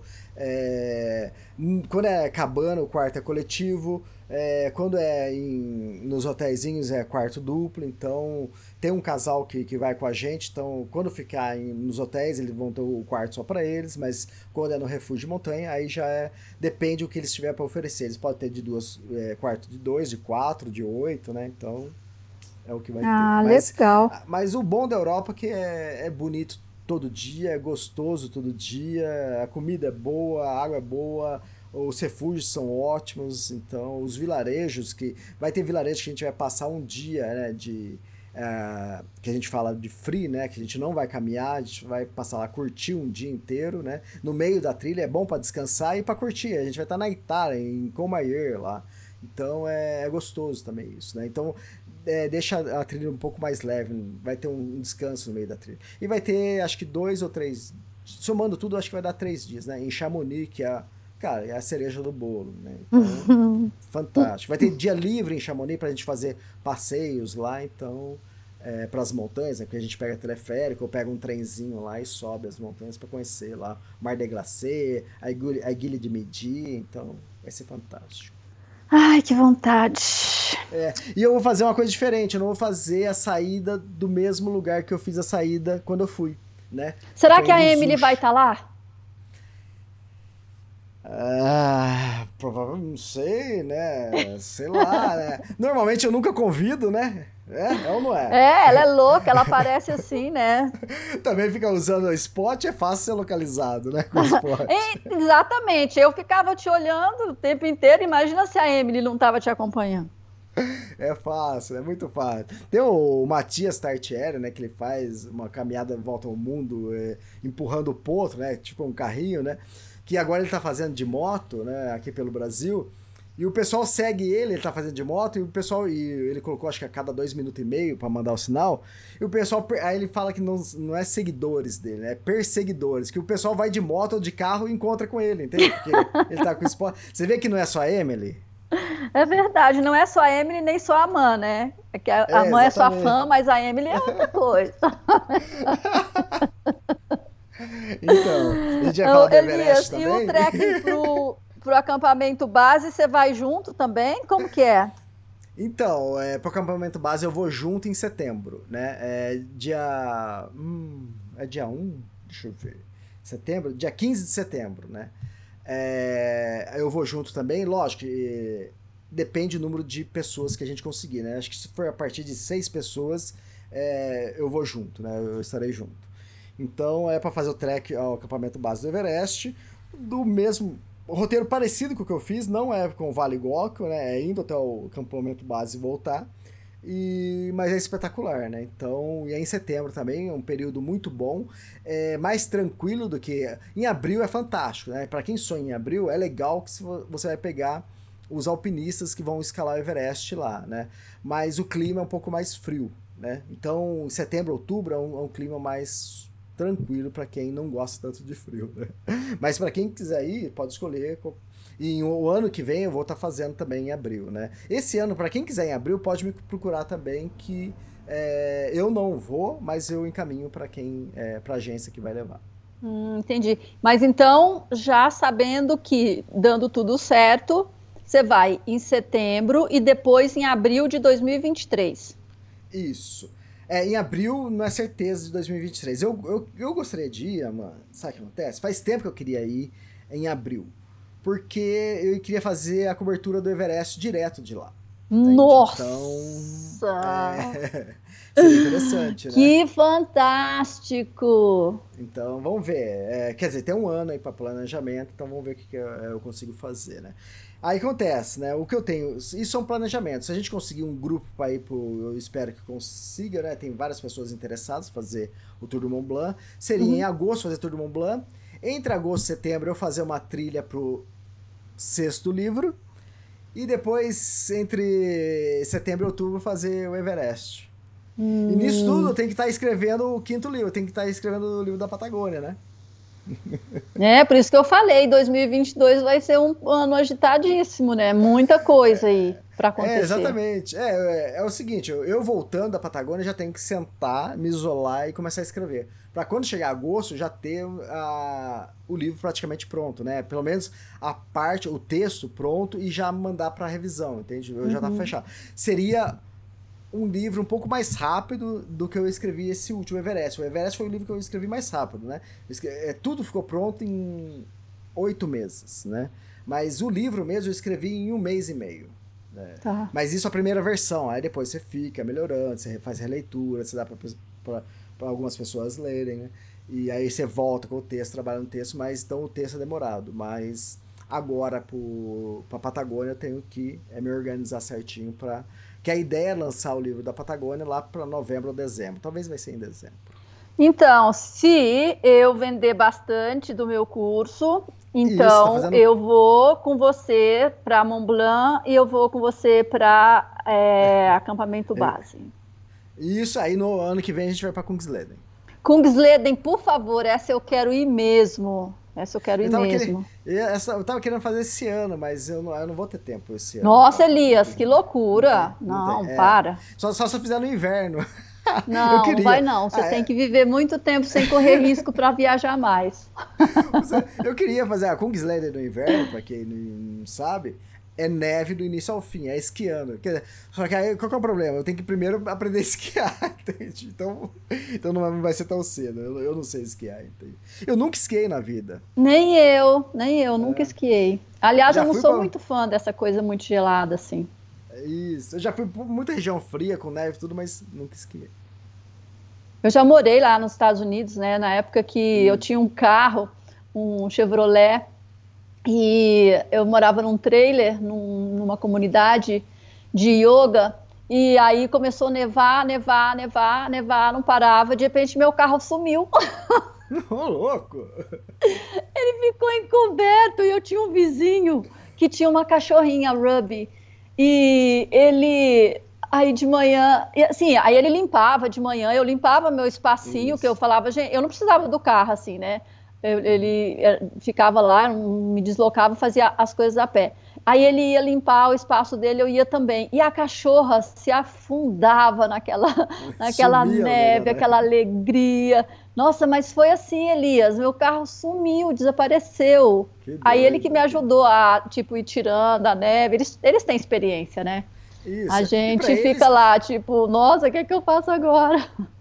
E para eles é rotina isso, né? Não é que eles eles faz com mau humor, né? Faz não, parte, de jeito nenhum. Você vê ele de manhã, eu lá, né, com, com, com o aquecedor ligado dentro da casa, olhando pela janela, ele com a Ruby saiu os dois para caminhar naquela neve, sabe, chafurdando. E aí no começo eu ficava olhando, depois eu falei, gente, eu acho que eu vou também, né? Deixa eu ver como é que é. Ah, era gostoso, assim, não fiquei curtindo demais vários dias, mas os, sei lá, os três, quatro dias que eu fui com eles foi gostoso. Uhum. Você falou uma coisa aí do seu curso, fala do seu curso. Ah, então, meu curso é curso sobre finanças pessoais e planejamento financeiro é, para pessoas que ou não tem nenhum conhecimento, quer cuidar do dinheirinho, quer, sabe, entender do mercado financeiro, é, planejar para né, realização de sonhos, de, de aposentadoria. E o todo o foco é em cima da independência financeira, que é quando você constrói um patrimônio suficiente para que os rendimentos daquele, né, daquele montante é, paguem é, os, a sua vida, paguem os seus gastos, os seus sonhos e você continue vivendo. É o que seria uma aposentadoria, só que independentemente de idade, quer dizer, você não tem que esperar é, a 60 anos, você pode aposentar com 40, com 30, depende também aí dos seus ganhos e do seu comprometimento, né? É, é então, são 60 e poucas fazendo, aulas né? online. Hum. É o que o Gabriel e a Ludmilla estão fazendo, né? Estão aproveitando esse momento, né? É, eu não sei muito da história deles, mas é, é, se, se for assim, tipo, eles vivendo dos rendimentos, é exatamente isso. Que, na verdade, muitas pessoas atingem esse ideal, né, vamos chamar assim, financeiro, é, com menos de 30 anos, né, dependendo do montante que você ganha, de quanto você consegue economizar. Então, esse curso, ele é super amplo, né, na questão de conteúdo, e, e é para quem quer cuidar do dinheiro de forma correta. Então, assim, nossa, assim, o, o conteúdo programático é, é, é, gigante. Então, assim, para quem está no, nos ouvindo, eu deixaria a dica para acessar meu site, vocêseudinheiro.com.br. É, eu estou agora né, fazendo o carregamento dos módulos, das aulas e tudo para o Hotmart. E aí eu devo abrir para venda, assim, depois que já tiver tudo lá. São, eu falei, são 68 aulas e por hora eu estou ali na aula número 32, se não me engano. É, aqui é muito difícil, né, Elias? Você morou em um lugar que tem sinal a rádio, então é muito demorado o carregamento. Uhum. Mas já está pronto. Então, assim, agora é só, né, assim, questão de tempo. E eu também tenho lá no Instagram, o Você e Seu Dinheiro, e, e é isso. Então, assim, eu já dei esse curso para várias pessoas presencialmente. E, mas só que veio a pandemia, nunca mais eu dei presencial, fiquei dando é, por, pelo Zoom, né, teleconferência e tal. E eu falei, gente, não dá também para ficar de um em um, né? Então vamos ampliar isso. Então é isso, aí eu vou disponibilizar para venda e é, o preço já está definido, R$ reais. E, e é isso. Obrigada ah, pelo espaço. E, imagina. E, mas repete o site de novo vocêseudinheiro.com.br. E aí lá no site tem, tem, o menu é super simples, são só cinco itens de menu, então vai entrar na homepage. Um dos itens é sobre o curso. Então é só clicar ali e aí lá tem as informações. E aí, por enquanto, ainda está em breve, né? Eu, eu falo tá. até lá no vídeo. Isso, mas, aí eu vou disponibilizar em breve mesmo. E, isso porque nós estamos em 5 de fevereiro. E, e esse podcast o pessoal vai é atemporal, né? Então, em março. É, então, abril, esse, o, nós estamos em 5 de fevereiro. Ao, a, o meu planejamento é que até o dia 28 de fevereiro eu já tenha terminado toda essa parte e já esteja disponível para venda. Então, se você ouvir esse, esse áudio, esse podcast é, depois dessa data, já pode, é, de repente, né, se se interessar, já vai estar disponível para venda. E para você que está em 2025, esse podcast foi gravado em 2022, tá? Mas é, também. Pode, você eu pode espero que o curso ainda, tá? continue tá? lá e as pessoas continuem comprando, porque senão eu não posso ir para o Mont Blanc com Elias, gente. Nem para o é, Everest, 2025, nem para o Kungesleden. Em 2025 eu vou estar indo para onde? Qual Ai, livro nossa. escrevendo? Você, que, você tá ficando difícil, né, Elias? Você tá, tipo Deixa assim, você tá querendo coisas cada vez mais punk, né? Calma, eu tô fazendo as contas agora, Mandina. É, 2022 vai, vai ser o quinto livro.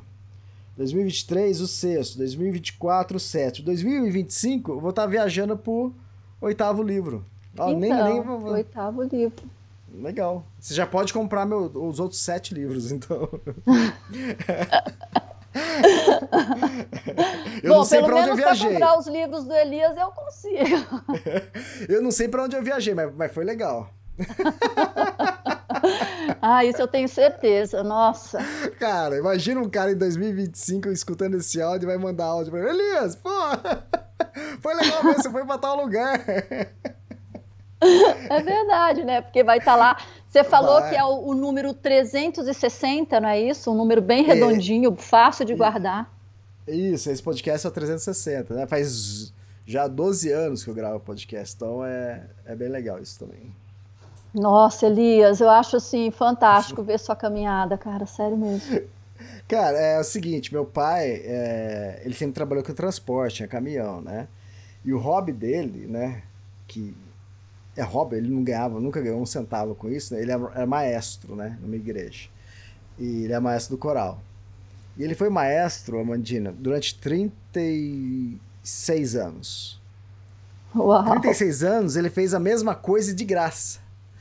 Hoje em dia, o que, que a gente faz desse jeito, né? Quem tem um hobby, quem tem uma coisa que perdura por tanto tempo, hoje em dia a gente muda tão fácil, né? As, é. uh, as coisas, eu acho fantástico. O podcast tá, agora tá falando que já faz dois, 12 anos, né? Cara, é muito tempo. É muito tempo. E eu desejo vida longa, porque, nossa, eu sou muito fã. Você vê, cada vez que a gente conversa, sem ser aqui no podcast, né, que a gente fica se falando pelo WhatsApp, é, uhum. Eu sempre estou ali, né? Ah, eu ouvi tal podcast. Nossa, porque o cara comentou isso e comentou aquilo. Putz, que legal e tal. Porque assim, eu já sou fã de podcast mesmo, eu ouço vários, já até falei né, nas outras vezes que a gente conversou. E esses do extremos, assim, sempre, cara, as pessoas são muito interessantes, né, Elias? Exatamente. Ah, a gente gravou o primeiro podcast aí você junto. Ah, putz, acho que eu tava em Brasília, né? Foi. Não, nossa, foi em Brasília. É, acho que foi em Brasília, eu tava em Brasília. Isso, eu, eu fiquei em Brasília até 2013. É, lembra que a gente junto. ficava. É, na época eu morava em São Paulo e a gente ficava madrugada dentro conversando e você tomando oh. Coca-Cola. Ô, Mandina, foi Brasília mesmo, porque eu comprei o meu Shure em Brasília e minha irmã. Foi minha irmã que trouxe? Trouxe foi. dois, trouxe para você também. Exatamente, que tinha maletinha e tal. É, o microfone. É verdade. Nossa, quanto tempo, E você vê que aquele chu ficou tão é, demodê, né? Tão fora de É, moda, porque ele é. tem que ligar com aquele fio lá de impressora e tal.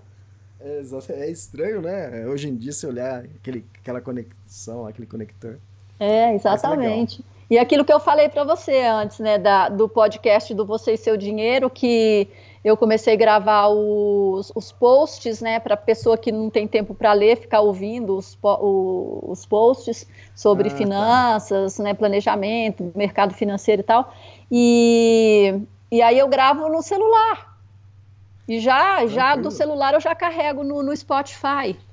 Uhum, E a qualidade é perfeita, né? Sim, é ótima, sem, sem nenhum problema. E eu quero desse jeito, sabe? Eu quero assim, cada vez menos é mais, porque assim, como eu falei, eu quero ficar pirulitando, eu quero ficar andando, né, de um lado para o outro. Então eu tenho que ter essas coisas sempre à mão, com muita facilidade, não, né, assim, ah, eu tenho que montar agora o meu, né, o meu é, microfone com não sei o que aqui. é. Não, eu não quero isso.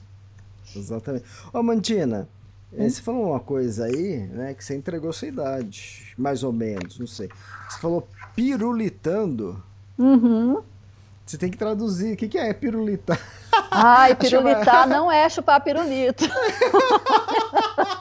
pirulitando. O que é pirulitando? Eu sei. que é. Pirulitar é andar de um lado para o outro. Sai, tô aqui hoje, amanhã eu tô não sei onde. É assim, pirulitando, saindo por aí. Cara, faz muito tempo que eu não escuto isso. Até Olha aqui, Elias. Depois que você contou que a El- Elisane falou que achava que eu era uma menininha e descobriu que eu sou idosa que nem você, danou, Idosa né, não. cara? Ah, bom, ah, bom. Ainda bem que você falou igual você. Nós somos jovens, é. Ah, espírito é tudo, não é, Elias? A, men- a nossa mente é que manda. Meu corpo tá aguentando em- por enquanto, então vambora, vambora. É, vambora, vamos, Não, vamos deixar. nisso, Agora eu vou falar mais uma, hein? Não vamos deixar a peteca cair. O pessoal mais novo falou, olha os velhos conversando. É, ai, vou desligar esse podcast agora. Já não tá esse papo Tá. bom pra mim. o pessoal com mais idade gostando. Oh, até que enfim, escutei pirulitando. Nossa, finalmente falaram a minha língua. Exatamente. A gente tá falando de idade, Amandina. Eu estive em, em Alchalten em 2004, tinha 33 anos. E fiz a Laguna Torre, a Laguna eh, de los Tres, com, em 2004, com uma mochilinha de ataque. Então vou, vou falar de o Laguna Torre, vai. Eu fiz a Lago- em 2004, fiz com uma mochilinha de ataque leve, fiz, foi cansativo pra caramba. Com 33 anos. Agora eu tô com 50 anos, eu fiz com a mochila cargueira com 18 quilos, leve, leve, caminhando leve, na boa, tranquilo e falando, puta que tesão, que gostoso tá aqui. Mais tranquilo do que quando tinha 33 anos, né? Que na cabeça e que também não é o lance de você se exercitar, né? Você tá ali. é, eu sempre caminho aqui, é, próximo à minha casa, por mais que seja tranquilo, né? Eu tô sempre me exercitando. E depois, quando você vai pra trilha, aí começa, você começa a se habituar né, com cada dia de trilha. Mas dessa vez eu achei que foi mais tranquilo do que quando eu tinha 33 anos. Mas, Legal Elias, eu falo por mim. É, eu, você vê, eu comecei a correr, correr mesmo. Eu sempre fui, é, eu vou falar preconceituosa com relação à corrida. Ah, é muito estresse para o corpo, é não sei o quê. Eu comecei a correr com 50 anos. Ah, legal, legal. Entendeu? Então, assim, eu já estou correndo é, 9 quilômetros. Aham.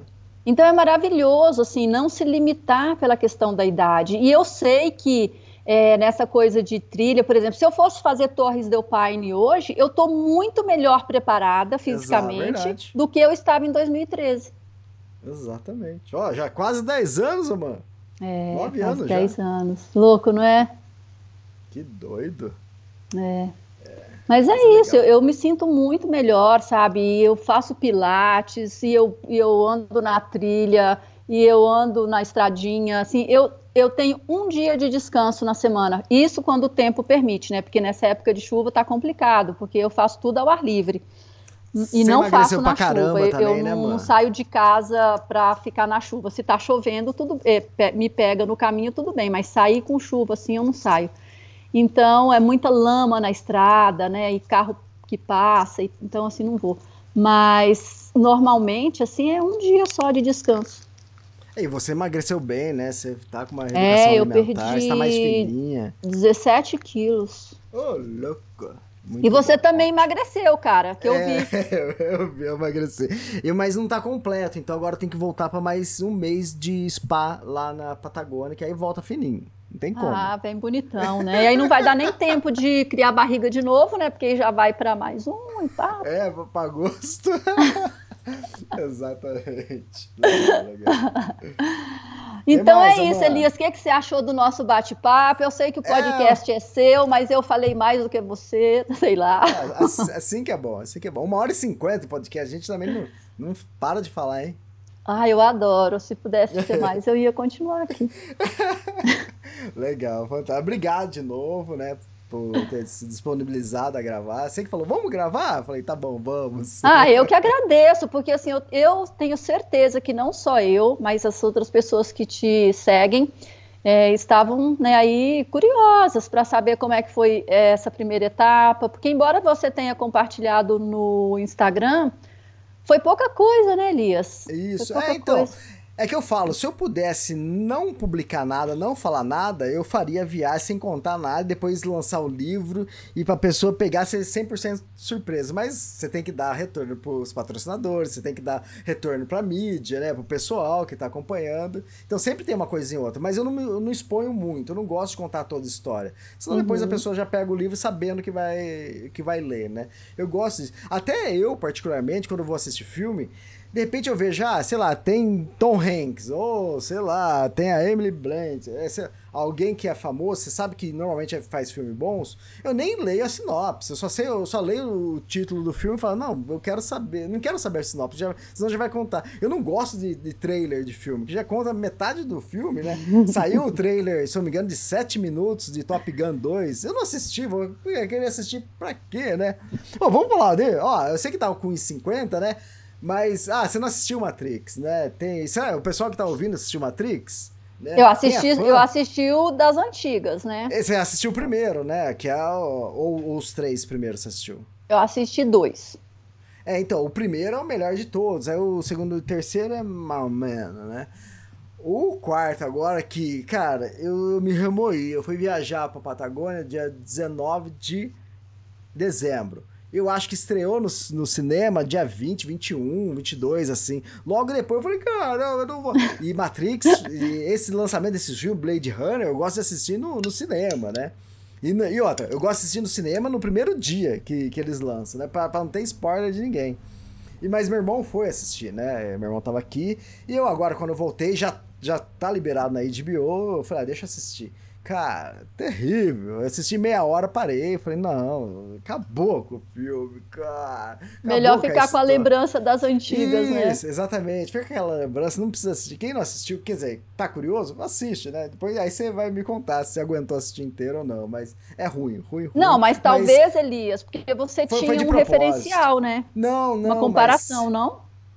A, a, a mulher que escreveu, né? Que antes era um homem, aí depois agora é mulher e mas você vê que ela fez de propósito, entende? Ela não queria escrever o, o roteiro. E, e acho que a, a produtora, a, a, agência, né? A Warner, né?